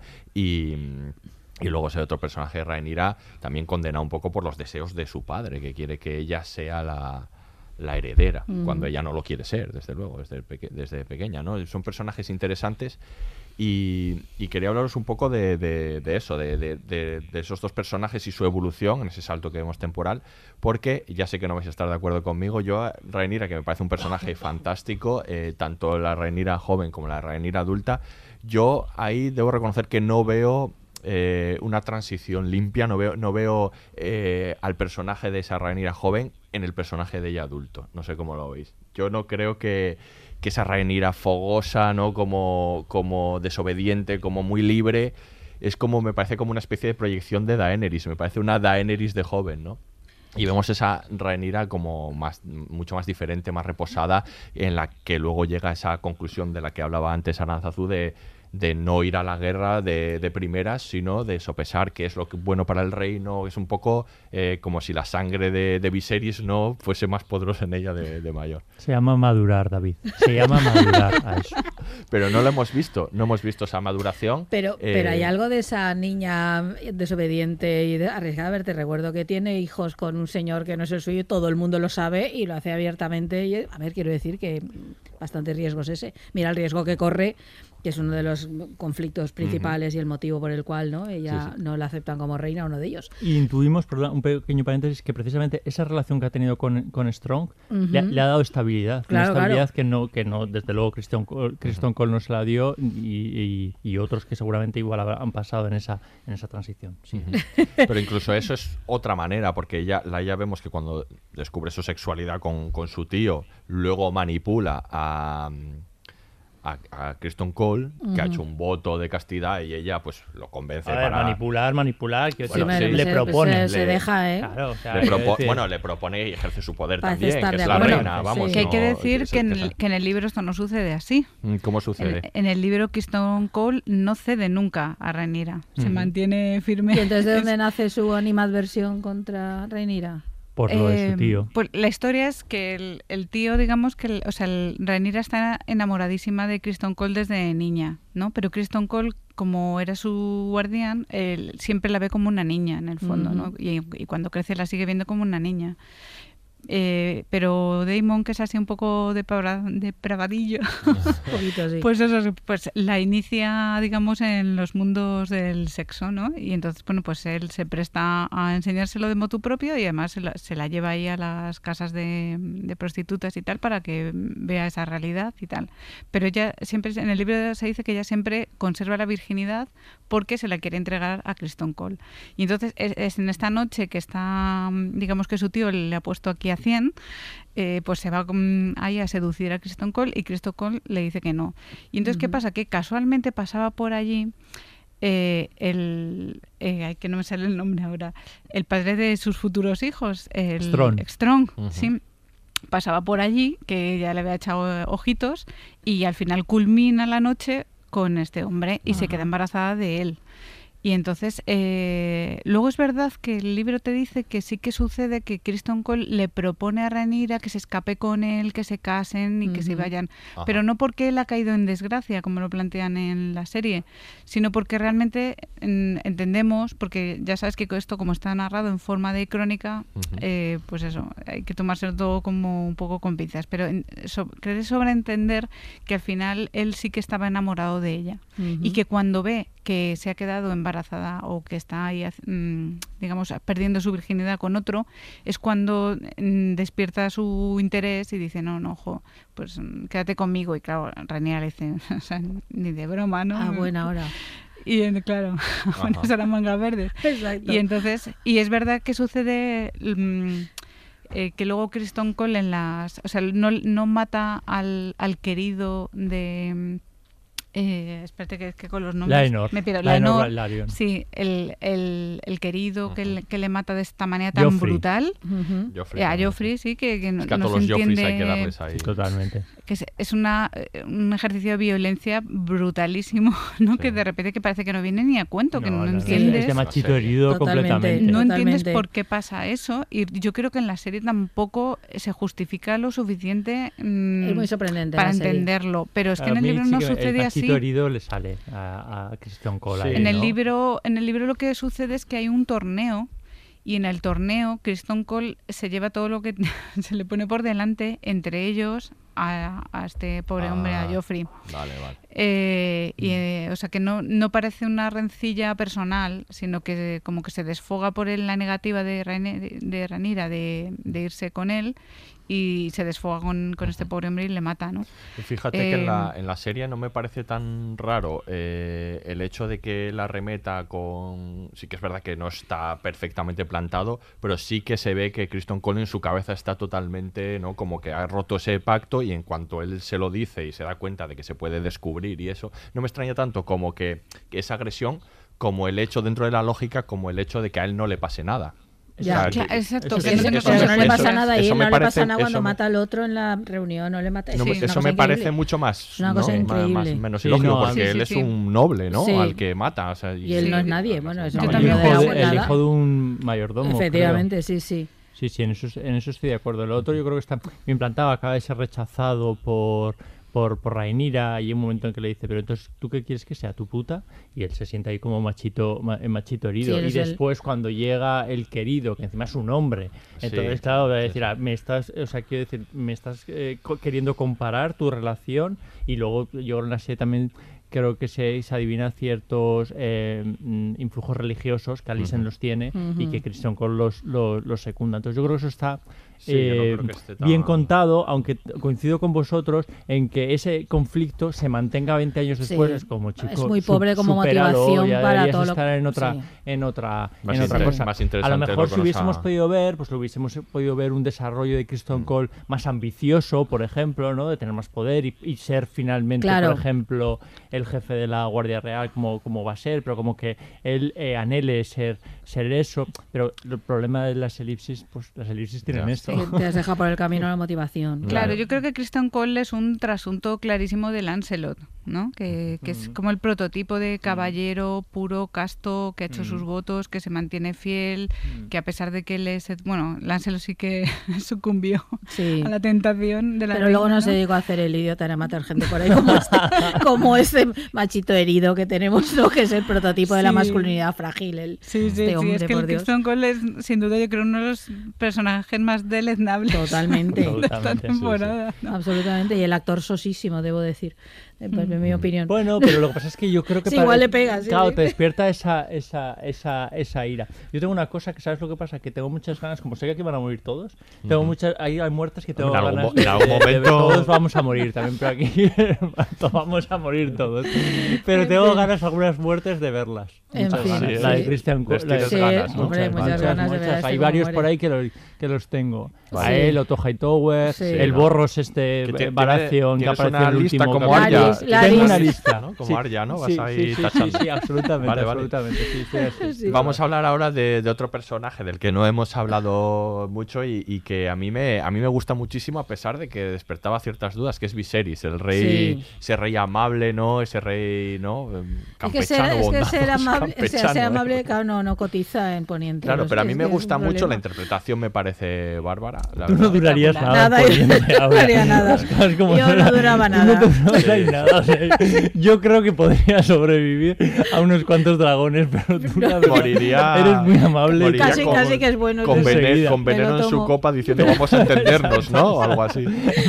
No, pero es que, me, es que llama mucho la atención por, por Viserys, ¿no? Porque todo el mundo lo trata como débil, ¿no? Que pues, leyendo sobre la, so- el débil Viserys, total, dices, a ver, que, que de un tipo que propugna la paz o que intenta por todos los medios no provocar una guerra, que esto es bueno, ¿no? recordémoslo, igual en el mundo de Poniente no, pero es bueno. No, en el mundo del poniente también. Ya no, pero en teoría es bueno, ¿no? No, no quiero que la gente se mate entre sí, no quiero que el pueblo sufra, vale, no está mal. Como tal. Y todo el mundo tacha de débil, cuando en realidad requiere mucha fortaleza a sostener eso en un mundo donde aquí te matan a las primeras de cambio.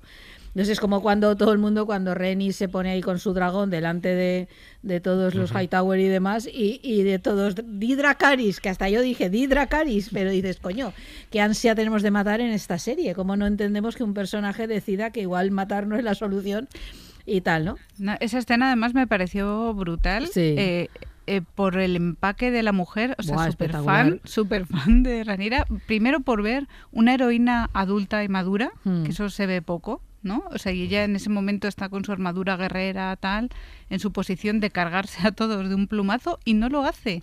Y eh, esa fortaleza, porque es lo que dices tú, el- a veces la fortaleza está en decir que no. Claro. Y dicen no, porque, eh, vamos, yo entiendo que, que, tiene cierta afinidad al final por la reina y que entiende que esa no es la manera y que no le corresponde a ella realmente mm, cepillarse a toda la familia real, ¿no? Sí. Y, y, Ya se ha y cepillado a me medio parece- pueblo. Que Sí, el pueblo no le importa. Y el dragón cae y mata a un montón de la gente que está ahí. Este no cuenta. Figurante Pero sin, sin me, me pareció frase. acertadísimo como historia y como trama que en Sí. ese momento ella tuviera el poder de terminar con todo y no lo hiciera. Sí. Me pareció brillante. No, pero yo creo que también es esa idea, con lo de Viserys, uniéndolo con eso, de, de que, la, de que el- la violencia no es la única forma, pero estamos tan acostumbrados en los relatos, en este tipo de relatos y tal, a que la violencia es la forma natural de comportarse, la violencia del enfrentamiento, que cuando alguien decide no hacerlo, no, nos parece mal, es como, ¿cómo no lo has hecho? Pero que es sorpresa, ¿no? Me llama la atención. Y el caso de Viserys y eso, y luego Viserys creo que nos ofrece para mí la mejor secuencia de la serie, que es su camino desde que abre la puerta, ya ahí sosteniéndose como puede, medio cayéndose a trozos, hasta el trono y se le cae la corona y, y Daemon coge la corona y se la pone, que eso es espectacular. Sí, sí. Los pelos como esa escarpias. secuencia es... y además me encanta Cuando que se esa juega secuencia... La sucesión de marea alta. Claro, pero me Sí. encanta que esa secuencia sea tan relevante y que sea de la, la mejor porque vuelve a desdecir a todos los de batalla, batalla, batalla. No mira, no mira. Este- esto, aquí había emoción. Yo creo que todos nos quedamos ahí en silencio viendo aquello. Si, si llegaba o no llegaba. arriba si llegaba o no llegaba al trono, hombre. si cómo- qué pasaba por el camino. Y claro, es otra vez es mentira los de no, necesitamos acción todo el rato. No, necesitas buenos personajes y buenas situaciones dramáticas y, y sentir que eso te afecta de algún modo. Y ahí Sí, esto sí, era la total. demostración perfecta. Que por cierto, la corona, eh, según dicen, era fue casual, que Sí, se fue cayó. casual. Sí. Y entonces la cogió ¿no? el actor Matt Matt Smith, Smith. y se la puso y es un acto simbólico brutal, brutal. O como dice ahora a Sí. veces Will Smith. Will Smith dice el otro día en una conversación por aquí. Pero Le dijimos no, que ese lo hubiera sería pegado, este hubiera hecho otra cosa, no le hubiera dado la corona. Sí, sí. Que fíjate que decís que es una serie de mujeres, pero a mí me parece que la relación de Damon y su hermano Viserys es muy potente. Importantísima, también, ¿eh? sí, sí, Muy sí. potente. Está o sea, no solo el personaje de Viserys, Sí. que tiene tantísimo peso y es que el actor lo hace estupendísimamente, y por supuesto Will Y cada Smith. vez con menos, con cosas y menos cara y Pero menos... Sí. la, rela- la relación entre hermanos eh, me parece también muy, muy, muy dramática y muy interesante, ¿no? Esos vaivenes, ese, ese toma y daca que en el fondo se aprecian y se quieren, pero tienen una enemistad tan fuerte al mismo tiempo y como al final uno cede, otro también, ¿no? En- Sí. Me parece muy bonito. Pero además es esencial para, para entender al personaje de Daemon, que tiene sus muchos... Que cuesta entenderlo. que ¿eh? cuesta mucho de entender. Yo que son los personajes que más afecta esto de las. No sé, es un personaje utilizado un poco como Deus es máquina de pronto ahora que sale Daemon y haga algo. ¿no? Creo que eso es el problema, más que las elipsis. ¿eh? Sí. Que el, mm, quiero decir, de vez en cuando e- es una cosa, de vez en cuando es otra, Sí. nunca sabemos muy bien cuáles son sus motivaciones.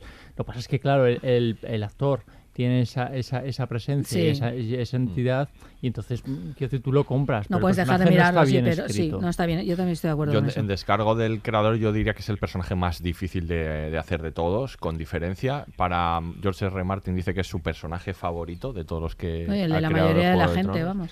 Sí, pero es, es difícil de hacer, más con elipsis y demás, pero porque es un personaje muy ambivalente y mm, que es siempre ambivalente. Recordemos que el paradigma de ese personaje en, en Juego de Tronos era Jamie Lannister, un personaje que del que vas cambiando de óptica, ¿no? Ya en los libros a medida de que ves su versión de, lo- de los hechos o no.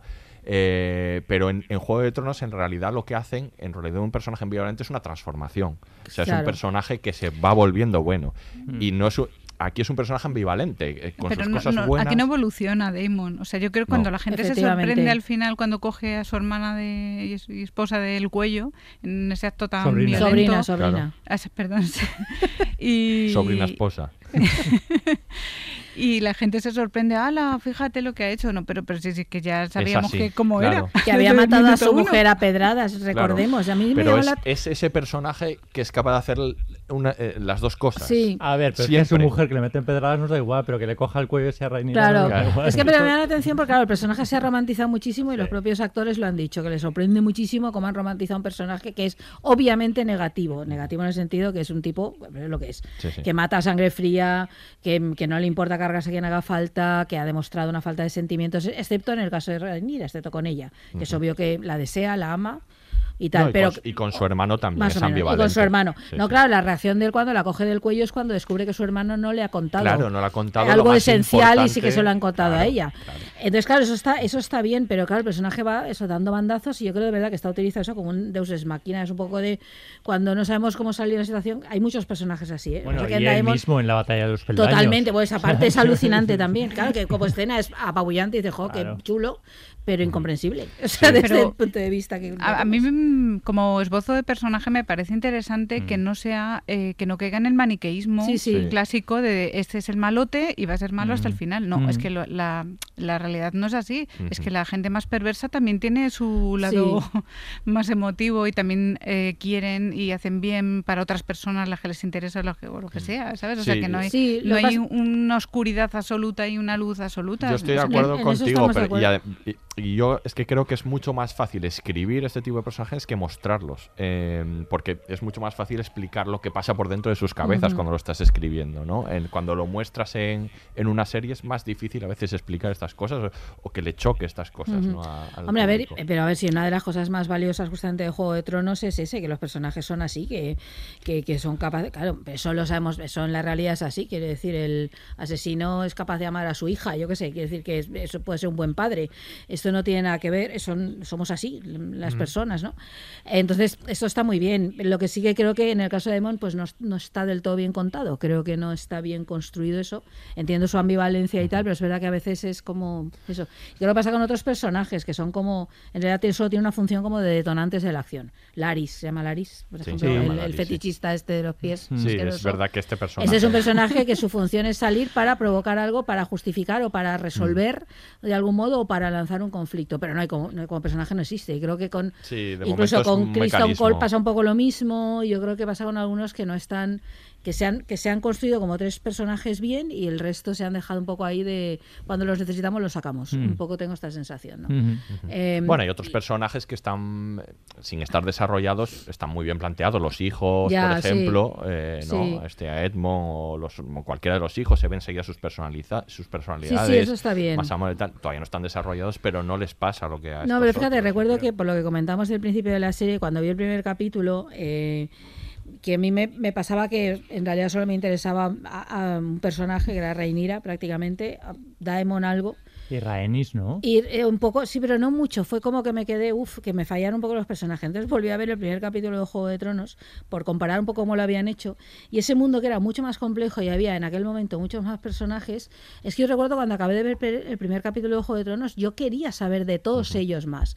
De casi todos. Y eso que Ujú. había muchos más personajes. Y solo había sido uno. Y en este me pasaba que no, que me daban igual salvo unos. Es verdad que luego lo que hemos dicho, luego la serie ha ido Claro, es que subiendo y creciendo las y tal. series y cómo desarrollan Sí, pero pasa eso, y creo que eso algo ha quedado, algo ha quedado que a veces esos personajes que no están, eh, por ejemplo, que creo que en Juego de Tronos, sin pensar en la serie completa, solo en la primera temporada, en lo que sabíamos, había un montón de personajes que estaban mejor definidos, creo. Yo creo que también tiene que ver con que hay una novela Claro. Que lo desar- que desarrolla de otro modo al tipo de libro que es la base de este, entiendo. Pero claro, a mí esto me tiene que dar igual. Yo soy la espectadora del- de, la, de la serie. La Mm, serie me lo tiene lo- que tú has dar. lo mismo. No, es que no, pero para mí, para cualquiera, la serie es la serie. Y me da igual el libro del que parta. Como espectador, yo estoy viendo una serie, me tienes que ofrecer eso. Entonces sí que noto que, que hubiera agradecido pues un desarrollo de personajes que eh, no me hagas esto, que aparezca para solucionar algo y me vuelva a desaparecer hasta que vuelva a aparecer otra vez para hacerlo detonante de nuevo de otra cosa, ¿no? Esto lo he hecho en falta. En una serie que en general me gusta muy, me gusta y me lo pasa muy bien, vamos, no. Yo, Rhaenys, por ejemplo, por seguir sí. con los, con los personajes, es un personaje que desde- Estupendo. a- apunta maneras desde el primer eh, Sí, sí. episodio, ¿no? Que va- y sabes que va a ser una va a tener un papel secundario, pero que va a tener momentos importantes como luego nos va. nos Pero yo va creo que ahí dando. también tiene que ver otra vez con los actores. ¿eh? Sí. Fijaos lo que estamos Y diciendo. sí, sí. Creo que Ra- la actriz que representa a Rhaenys tiene una presencia escénica apabullante. Eh, el- también la forma en que la han vestido, etcétera. Creo que el caso de, de Matt Smith pasa lo mismo, que creo que tiene una presencia escénica apabullante, que igual con otro actor menos Mm, llamativo, es- es igual no funcionaría también y con ella lo mismo. Creo No, que hay una pero- parte de esto que tiene pero que ver luego- con porque la serie visualmente es apabullante y está muy bien jugado en lo visual. el des- el- el- los decorados, el escenario, las, el vestuario, por ejemplo, creo que es, eh, yo creo que es incluso mejor que el de Juego de Tronos. Y yo creo que eso está muy bien jugado. Y entonces hay como una presencia escénica de esta mujer, la mirada, el, su pose, que, que claro, quiere saber más. Sí. pero lo, lo que contabais antes es cierto, que yo también estoy de acuerdo, que creo que esa Rhaenyra que, que, se va al bosque, que se enfrenta al jabalí mm. ensangrentada. estupendo no, ese. no la veo después. Ahí estamos, Muy bien, no la veo has hecho muy feliz a David Muchas ahora. gracias. Claro, sí, sí, estoy totalmente de acuerdo contigo porque es que se queda como aplacada, ¿no? Eso y no, es. no creo que sea cuestión de madurez solo, ¿vale? Que Eso eso, sí, es. Verdad que el- la juventud somos muy así, muy echados para adelante y luego nos aplacamos un poco, pero, pero no. yo- Damon, por ejemplo, sigue siendo, aunque ya es más. Es que no eh, es que no piensa con madura. más frialdad, pero sigue teniendo su punch ahí, su nervio, ¿no? Y, y Rhaenyra la veo muy aplacada para esa versión tan juvenil, tan impetuosa, tan rebelde. Yo la echaba de menos, sí. Me- a mí me falta un poco esa Rhaenyra, ese, ese- esa rebeldía, ¿no? Creo que al final de, de esta temporada hemos visto Sí, que ya vuelve. hemos ¿eh? visto que vuelve. Ha hecho ojitos, ha hecho hecho ojitos. Hombre, también otra vez el sesgo de género. Las tres mujeres, estas tanto Rainis como Denira como Alicent, eh, hacen el papel de al final de contener, ¿no? De no vamos a la guerra aún, esperaos, hay que saber, ¿no? Yo creo que vuelve a haber ahí un rasgo de género importante de la serie de Liberado. Muy bien, vamos a escuchar ahora el último corte y acabamos hablando de la serie. No es tarea fácil para un hombre ser matadragones, pero los dragones pueden matarse entre sí. La verdad es bien sencilla, tenemos más dragones que Egon. Viserys me contaba historias de Valiria, las conozco bien. Cuando los dragones combatían, todo ardía. No deseo gobernar un reino de cenizas y huesos. ¿Estáis sopesando la propuesta de Hightower, Alteza? Como reina, ¿cuál es mi deber para con el reino, Lord Bartimos? ¿Garantizar la paz y la unidad o sentarme en el trono de hierro a toda costa? Habláis como vuestro padre. Está muerto. Y me eligió como sucesora. Para defender el reino, no para meterlo en una guerra. Guerra que ya nos han declarado. ¿Qué haréis al respecto?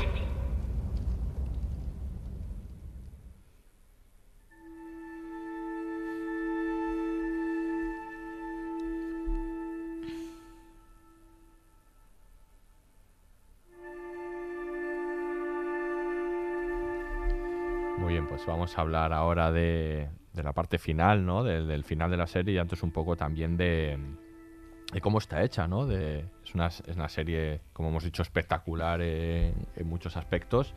eh, con esos escenarios reales también, ¿no? Que, que se ha rodado también en España, en, En, en- sí, en Cáceres, Cáceres, por ejemplo, que esa parte, vemos esa parte final, ¿no?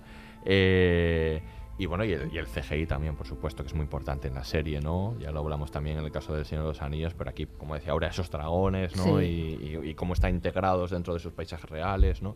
Una serie también espectacular, ¿no? Como lo fue eh, Juego de Tronos cada vez más a medida que avanzaba, ¿no? Yo creo que eso ya lo tiene la serie desde, desde el principio. Hablemos un poco de... Es de que yo creo que en lo visual sí que no tiene tacha. Quiero decir, me parece que en ese terreno la serie es fantástica. Están muy bien elegidos los decorados, los escenarios naturales como los que no son. Eh, la, la luz, sé, a, a mí me parece muy oscura, recuerdo que lo debatimos el otro día, que en general la, Ah. la- veo como muy oscura, al margen ya de que se viera o no determinadas secuencias, que yo, sí, yo sí las vi, pero me parece os- Oscura de... Sí, o sea, literalmente sí, literalmente oscura. oscura. de- No, aparte que sea oscura por las motivaciones y Sí, sí, sí. como te cuenta, la, mi- veo en mi cabeza es oscura, más oscura que Juego Estuve de Tronos. leyendo sobre eso y es una crítica habitual que se le ha hecho a la serie y dice, dice el creador, bueno, en resumen lo que ha dicho es, en mi tele se veía bien, ¿no? O sea, esto No, yo poco la- mía también se veía, Lo, que se ha dicho. mía sí, Pero es verdad, dice que, no. que, bueno, que luego que ellos cuando, cuando la rodaron que les parecía que no, no existía ese problema cuando la vieron, pero que luego además, pues con todas las distribuidoras por las que pasa, una en 4K, otra no sé qué, cada equipo personal de tal, que luego en las casas, pues sí que ha habido dependía, este sí, problema, ¿no? sí. Porque es una cosa que no es como el cine, que tú vas a ver lo que ellos decidieron, ¿no? Y que ha tomado nota y desde luego lo va, Mm. lo va a solucionar de cara a la segunda temporada. Así que lo Sí, pero que, al, pero que al margen de eso, cosa puntual, la re- quedó más oscura. Sí, pues, obviamente es un mundo oscuro, iluminado con velas, hay muchas secuencias de interior, eh, son mundos muy de piedra, ¿no? Incluso ahí grabados, eh, no sé. Eh, Pero que eso no lo digo como algo mal, que me parece que es una opción de la serie. Juega mucho las luces y las sombras muchísimo, todo ese tipo de cosas, ¿no? Yo creo que un poco más que, que Juego de Tronos, que como tenía muchos más escenarios, había gran parte al aire libre con todo el viaje de, de tío, ¿Aria? de, no de, Aria y de y de la coño, se me ha olvidado sea ¿Quién? posible Daenerys. de Daenerys. Daenerys Ah, gracias Daenerys. es Sí. personajazo No sabes si te ibas al norte o no, eso que decir, claro, había como muchas más escenas, aquí es eso, ¿no? Pero que lo digo a favor, que está muy bien. Y luego creo que está muy bien, es- yo digo, decorados, escenarios, ese tipo de cosas muy bien. Y los dragones me parecen fascinantes, vamos, no... Eso están muy bien hechos. Qué iluminación, ¿eh? Te has dicho iluminado con velas, pero no, no de cualquier manera. Esa, Hombre, me- esa mesa de roca dragón. Qué- qué maravilla la toda- mesa. Con todas ¿Cómo te la- gusta la las- mesa? Bueno, esa O sea, mesa la es quiero ya. o sea, con, el, pero- con el braserillo ahí debajo. ¿Verdad? Braserillo, braserazo. O sea, por Es favor, increíble. ¿cuándo han hecho esa mesa? ¿Qué, labor de ingeniería? Y además O no sea, se pues- queman, ¿no? Cuando la No, tocan no, ni nada. Sí. Esa mesa sale, sale después en Juego de Tronos, no sé si habéis fijado, en sí, sí, en una de las escenas que están hablando, por No ejemplo. John Nieve y Daenerys. Pero sin- eh, sin velas abajo, ¿no? Sin sí, toda sin la velitas. Claro, claro, no, pero es espectacular esa secuencia. No, pero por ejemplo, cuando se acerca a Daemon, le canta al dragón, todo eso como está iluminado. Yo creo que desde ese punto de vista está muy, muy cuidada la serie. Mucho. Eh, ahí yo no le encuentro. No, no, le han sacado No, partido no al presupuesto, encuentro al presupuesto que, que tenía. Sí. Tenía menos presupuesto que esa otra serie de la que ya hemos hablado. Hemos hablado. Y pero creo, creo que vamos, le Sí. saca. Y creo que en parte es efectivamente por los escenarios naturales. Pero luego, vamos, todo lo que se hace con los dragones, yo me lo creo con. Vamos, eh, pero tanto el vuelo del dragón con con Aemond, que es verdad que como ocurría tan de noche Sí. se veía menos, pero mm, yo me metí bastante en, en ese en esa, en esa historia. Me gustó cómo, cómo se hacía él con el, con el poder de el control de- del dragón, como esa secuencia final en Sí. de tormentas que me parece Claro, estupenda. el plano ese que ha sacado casi todo el mundo por redes, ¿no? Que se ve el dragón pequeño y el otro que es una sombra gigantesca. Mm. Sí, Más sí. que está jugado a las sombras, a la sugerencia. Mm. Eso está muy bien hecho, está muy bien. Juegan Sí. con el cielo ese completamente nublado Sí. de la tormenta. Pues ese tipo de tiene escenas muy bellas, incluso muy bellas visualmente de tener, decir, jo, qué bonito esto y qué bien, ¿no? Y eso sí. además era algo que yo creo que los fans de Juego de Tronos estábamos es- deseando ver, porque en Juego de Tronos las- la gran escena de lucha entre dra- dragones fue ese episodio tan oscuro y tan raro que no se veía nada. No sé si os Sí. acordáis. Sí. claro. Que, que- que Sí. eso to- La todo se intuía, estaba como grabado muy Sí. extraño, ¿no? Y, y no se veía realmente con nitidez lo que pasaba en la, la lucha entre los dragones, que al final es lo más espectacular de todo esto, ¿no? Y en cambio aquí sí que han sabido eh, sacar mucho partido a eso de una manera espectacular y como dices tú también, Aurea, pues con, con esa sutilidad de las sombras. ¿no? Del lo grandielocuente, ¿no? De, de comparar ese dragón pequeño con el Con el Veigar, que es Godzilla un- ese que tiene. Ay, Claro, sí. claro. Luego sí que debo decir que no lo he dicho antes con lo de las escenas de sexo, que la escena de sexo entre Daemon y Rhaenyra me hace sosísima. Yo creo que ahí no hay... Ese tendría que haber sido un momento culminante, no quiero decir mostrar más. Quiero decir mostrarlo de otro modo, no me refiero a eso. Dices ya ma- la de mayores. La de mayores. Sí, ah, sí, no, sí, sí, la de la mayores. la cuando cuando- sí, sí, la-. Oscura también, No. Pero no porque esté oscura, creo No, tal como está hecha, que es una sí, escena sí. que acaba pasando desapercibida. Hay poca pasión. Tendría, claro, ¿verdad? Tendría que haber, Sí. tendría que haber sido... ¿no? Eh, Quitando la ropa y... Es como mucho flu ahí, muy al modo comedia claro, romántica. claro. Ahora que los Pero, veamos ¿no aquí creéis como que a de perfil al contraluz, mal, ahí no sé. ¿Crees que a lo mejor había cierta incomodidad por el tema del incesto, quizás? Pero tampoco ser. se percibe incomodidad como tal, es como tendría que ser haber sido una escena muy apasionada cuando culminan ahí, ¿no? Su, Yo creo que es- reencuentro, su reencuentro después de tanto tiempo, Sí, su amor y tal, que- y resultó muy anodina. Lo no que sé, pasa ¿no? que se ve perjudicada de nuevo por el tema de la elipsis, porque es que, Claro. claro, a- acaba- acabas de ver a estos personajes Claro, ella la acabas mayores, de ver nueva, nueva, es de re- la acabas de ver y de repente es un ven para acá, ¿no? Como Sí. Sí. como- Bueno, Yo- yo acaba creo de que ese es el el problema. Igual sí, igual sí, igual sí. Sí, que el cambio de, de actriz hace que no te metas en... Porque de repente han cambiado a la pareja, en el fondo, Sí. ¿no? Mm. Pero yo Que creo si que es como está rodada también, ¿eh? Yo creo Sí. que ahí no, no tiene el empaque que eso tendría que tener. Luego no, es que el- porque es un momento culminante. sí. El tema del incesto, que ya que lo has eh, nombrado tú, eh, eh, es curioso. O sea, a veces se escandalizan con tío y sobrina, pero con hermanos no pasa nada. O sea, decir, lo ven tan, tan, eh, tan- eh, tan normal. O bueno, qu- quiero decir, eh, hay un momento en el que proponen a, a Rhaenyra que se case con, Sí, con bueno, hay Aegon. varios Hermano. hermanos casados ahí, ¿no? Por Sí, eso, no, sí. no, Aegon está casado con su hermana, Eso pero la es. propia Rhaenyra con Aegon que, que le saca un montón de años, porque por lo menos Aegon y su hermana son más o menos de la, de la Pero misma edad. no sé Entonces, si se es- escandalizan o es tanto que no quieren ver a Daemon ni en pintura ahí en la, Ah, vale, vale, vale, sí, como rey, sí, ¿no? es que es como, eso. como Sí. Yo creo que es eso. rey o lo que sea. Efectivamente, No. que ahí hay incesto bien y incesto mal. Es curioso el tema del incesto, porque es uno de los grandes tabús Mm. culturales, ¿no? Y aquí está tratado con una alegría. No, pero es que realmente es algo muy cercano a, a las monarquías Sí, europeas. O sea, quiere decirte que Felipe II eh, estaba casado con su propia tía, que era María Sí, de sí, sí, Inglaterra. esto era muy habitual, la que- que es endogamia.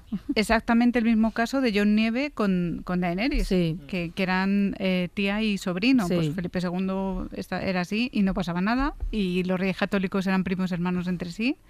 Y ya no quiero decir de las dinastías egipcias que ya se casaban entre hermanos como algo lógico y, y, o sea que, que ha sido un o sea que hasta que realmente se vio que, que eso tenía unas consecuencias y, y que el- la endogamia al final pues hacía mm, pues eso que salían vez de fortalecer reyes- como ellos pensaban, Sí, no. claro una debilidad eh, hasta Sí. ahora hasta ese momento en, en las monarquías europeas vamos y de todo el mundo eh, pues era una forma de, de mantener la estirpe, de mantener los territorios, de, de asentar, digamos, el poder, era los matrimonios consanguíneos. Mm. Eh, entonces, claro, a lo mejor desde nuestra óptica actual pues nos parece ahí como, "Ay, Dios mío, tal", pero en el fondo era algo muy cotidiano que se hacía hasta hace un siglo o dos.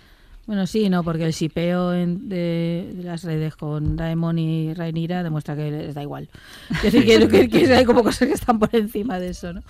Algo así, pero sí, sí, es, es- está, está muy bien, vamos, que corresponde a hechos históricos reales. Luego, respecto a la dirección, yo creo que, que también es cambiante, ¿no? Depende de los directores que estén. Como decíamos, el Michael Sapochnik, que es el que dirige el primero y luego dirige también el de Marca Deriva, que, que es este capítulo que hablábamos. del- yo creo que es- son, están mejor dirigidos los capítulos del que, que algunos de los otros. Bueno, vamos a hablar ahora... Los dos últimos están muy bien. Los ¿eh? dos últimos están muy Para bien. mí sí. es un. Quizá también por inesperados, pero es- están muy contenidos y yo lo Mm. agradezco mucho. la Pero que se verdad, agradece mucho, nosotros que no los esperábamos, esperábamos No que estallara la batalla Claro. y lo que hacen es no los, el previo a la batalla y el cómo esa batalla se crea. A mí me parece Mm. muy arriesgada narrativamente en la serie y muy bien resuelto. Absolutamente. Y que además hayan hecho primero una familia y luego la otra, o sea, primero un bando y luego el otro. sí, sí. Y unos no aparecen en un capítulo y otros no aparecen en otro. Esto me parece muy bien, muy bien. Mm. Vamos a hablar ahora para acabar de- del final de la serie y de las expectativas un poco de cara a la segunda temporada, porque es verdad que sí que este final anuncia, ya lo dice el creador, pero es que se ve, ¿no? Que una temporada muy distinta y en la segunda y, y cómo se ha ido planteando todo, ¿no? Para hablar de, de la danza de dragones, ¿no? Que vamos a, a la que vamos a asistir eh, en la segunda parte, una, una serie que va a ser probablemente dice más, más oscura en lo temático, pero no en otro, y, y desde luego con mucha más batalla, más acción y en la que el conflicto ya pues ya está sembrado, ¿no? Ahí Mm. va a ser una, una escalada, ¿no? Tiene pinta de que va a ser así. Hombre, yo supongo que sí. Yo espero bastante. Que si empezamos una expectativa baja, la serie nos ha dado pues entretenimiento y, y- y- y nos ha gustado y no sé y, y, eh, estamos en un mundo que nos apetece seguir y saber qué les pasa a los personajes, pues claro, esperamos mucho. Me gusta mucho que acabe con un primer plano, eh, porque eso es otra vez volver a refutar esta idea del espectáculo está en la batalla, no sé qué, y los mejores capítulos son las batallas, pero mira, lo, donde Sí. acabas en un primer plano, ¿no? Que anuncia toda la guerra por- y ese primer plano lo entiendes con todo lo anterior, ¿no? Es que me gusta ese recurso ahí, haberlo acabado en eso, me gusta, me gusta mucho también. Eh, También- es un primer plano ¿Nos parece, que, ¿Nos parece que el, el último episodio se queda ahí como un poco inconcluso? O sea, a- al margen de que es un se queda muy abierto, y que es un final muy abierto y muy cliffhanger, eh, pero se queda como que parece que va a haber otro episodio a la semana siguiente, ¿no? Que no- dentro de- de- Bueno, del final abierto no... cliffhanger, Eso es un ¿no? cliffhanger en toda la Sí, hombre, como que puedes esperar. ¿Y qué le ha pasado a este, al Claro. otro hijo en, en Invernalia? Pero yo creo que mm, yo creo que eh, la última batalla que vemos es suficientemente impactante y sobre todo que es muy determinante esa cara de Ranira que nos anuncia que, que viene la superguerra Sí. y que merece la pena esperar año y medio. Exacto, año y medio, sí. Para ver, para ver esa batalla. Y que además te da igual lo inverosímil de saber cómo diablos han enterado de que ha muerto el hijo, pero bueno, eso lo Porque vamos a un- dejar. había un dron. Había un dron, Sí, un cuervo, había un cuervo que se lo ha un contado. cuervo dron. Ahí, da igual, pasas por ello y dices, bueno, da igual, dramáticamente es perfecto esto.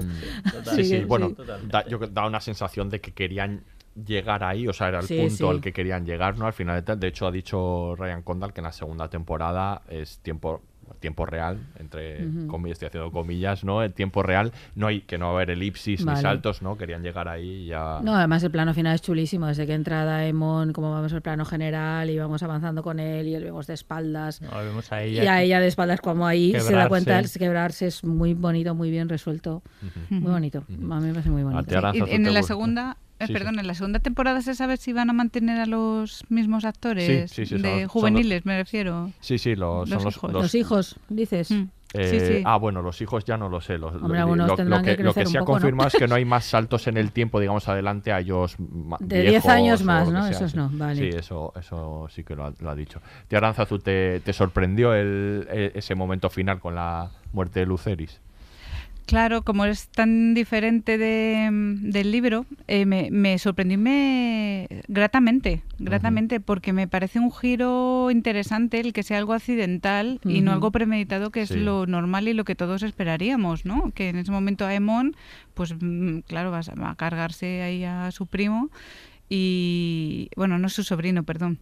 es que ya que Sí, no es que muy complicado, no te tranquila. Normal. es su sobrino, sí, porque hemos, son casi de la misma edad prácticamente. Y, y entonces, claro, tú lo que te esperas es que Aemon, eh, pues claro, vaya a comerse con patatas a su sobrino, ¿no? Pero y en el fondo no va a, a jugar con él, ¿no? Y me gusta eso que al final sea algo accidental y que sean los propios dragones quienes se desbocan, porque esto es algo que también dentro de la fantasía me, me gusta cuando se le da esta credibilidad, ¿no? O sea, que tú dices, ah, un jinete dragón, pues claro, te imaginas aquí lo tiene todo controlado, el dragón te obedece. No, mira que son unos bichos, unos bichos muy ancianos que viven muchísimos años, que tienen mm, cierta inteligencia, no pueden hablar, pero se considera que son animales de una inteligencia superior. Y, y encima tú les avivas y les espoleas para que se peleen. Entonces, Mm. claro, llega un momento que los animales eh, responden por sí mismos, ¿no? Y al final, pues, eh, acaba de esta manera tan trágica. Y, y me, me gustó mucho ese giro, ¿no? Que le dieran eh, Sí. ese giro mm, accidental de que ellos al final no, no pretendían que eso llegara tan lejos y, y al final que es el desencadenante ¿no? de la guerra, ¿no? Y la serie además lo había plantado porque hay una frase que le dice, creo que es a Rhaenyra es, Viserys. eh, Viserys, lo de eh, que controlemos a los dragones es una ilusión, y le dice, ¿no? no Claro. Realmente no son armas, son Mm. armas de destrucción, ¿no? No, es que todas Sí. esas ambigüedades abren muchas villas, está muy bien. Y, y eso, el paralelismo que existe ahora mismo, por ejemplo, entre los dragones y, y las armas de destrucción masiva, ¿no? Como las bombas nucleares que estamos viviendo ahora mismo. Y, y el concepto ese de mm, como apretemos el botón, eh, esto va a ser Sí. eh, la destrucción total, porque lo dicen muchas veces, ¿no? En el último episodio. O sea, como soltemos a los dragones, va a haber arder todo. Claro. O sea, ya no va a quedar reino donde reinar, ¿no? Y, y la, la- por eso la contención, ¿no? Quizás de, de Daemon y, y de Rhaenyra de, de no ir impulsivamente a la guerra, Claro. porque saben que quien apriete el botón pues va a ser la destrucción total, ¿no? Esa, esa analogía, esos paralelismos también me ha, me ha llamado la atención. Sí, bueno, y, y aunque aun no leyendo los libros, sabemos que, los que hemos visto Juego de Tronos, que cuando se llega a ese momento no hay dragones, ¿no? Efectivamente. Con lo cual, algo va a Algo- suceder. algo- Hay unos de esa huevos por ahí de destrucción. dragón. Algo de esa recuerdo que destrucción aquí ahí. ya, ya hay tres huevos que ha guardado eh, Daemon. Sí. Y que es, mm, hay teorías de que esos son los huevos Ah. que, se, que se encuentra Daenerys. sabes mucho, ah, claro. Ah, sí, sí, mira, no había caído en es verdad. Ay, es esos verdad. huevos que no me los toquen. en fin. Muy bien, pues lo vamos a dejar aquí. Aranzazu, muchísimas gracias por habernos acompañado hoy. Muchísimas gracias a vosotros, me lo he pasado muy bien, de verdad. Nosotros también, muchas gracias. Nos encontramos dentro de año y medio. la siguiente. Ahora y Miquel vamos, vamos cocinando el siguiente, ¿no? Vamos a ver qué, prepa- Vamos, vamos, vamos. a ver qué preparas, Vamos que tú eres buen sí. chef. Muy bien. Aquí se despide el Laboratorio de Investigación de Series, el único podcast que viaja en dragón de serie en serie. Hasta la próxima.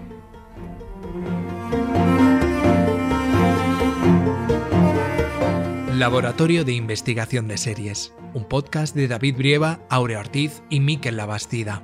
Producción ejecutiva, Eugenio Viñas. Todos los episodios y contenidos adicionales en podiumpodcast.com y en nuestra aplicación disponible para dispositivos iOS y Android.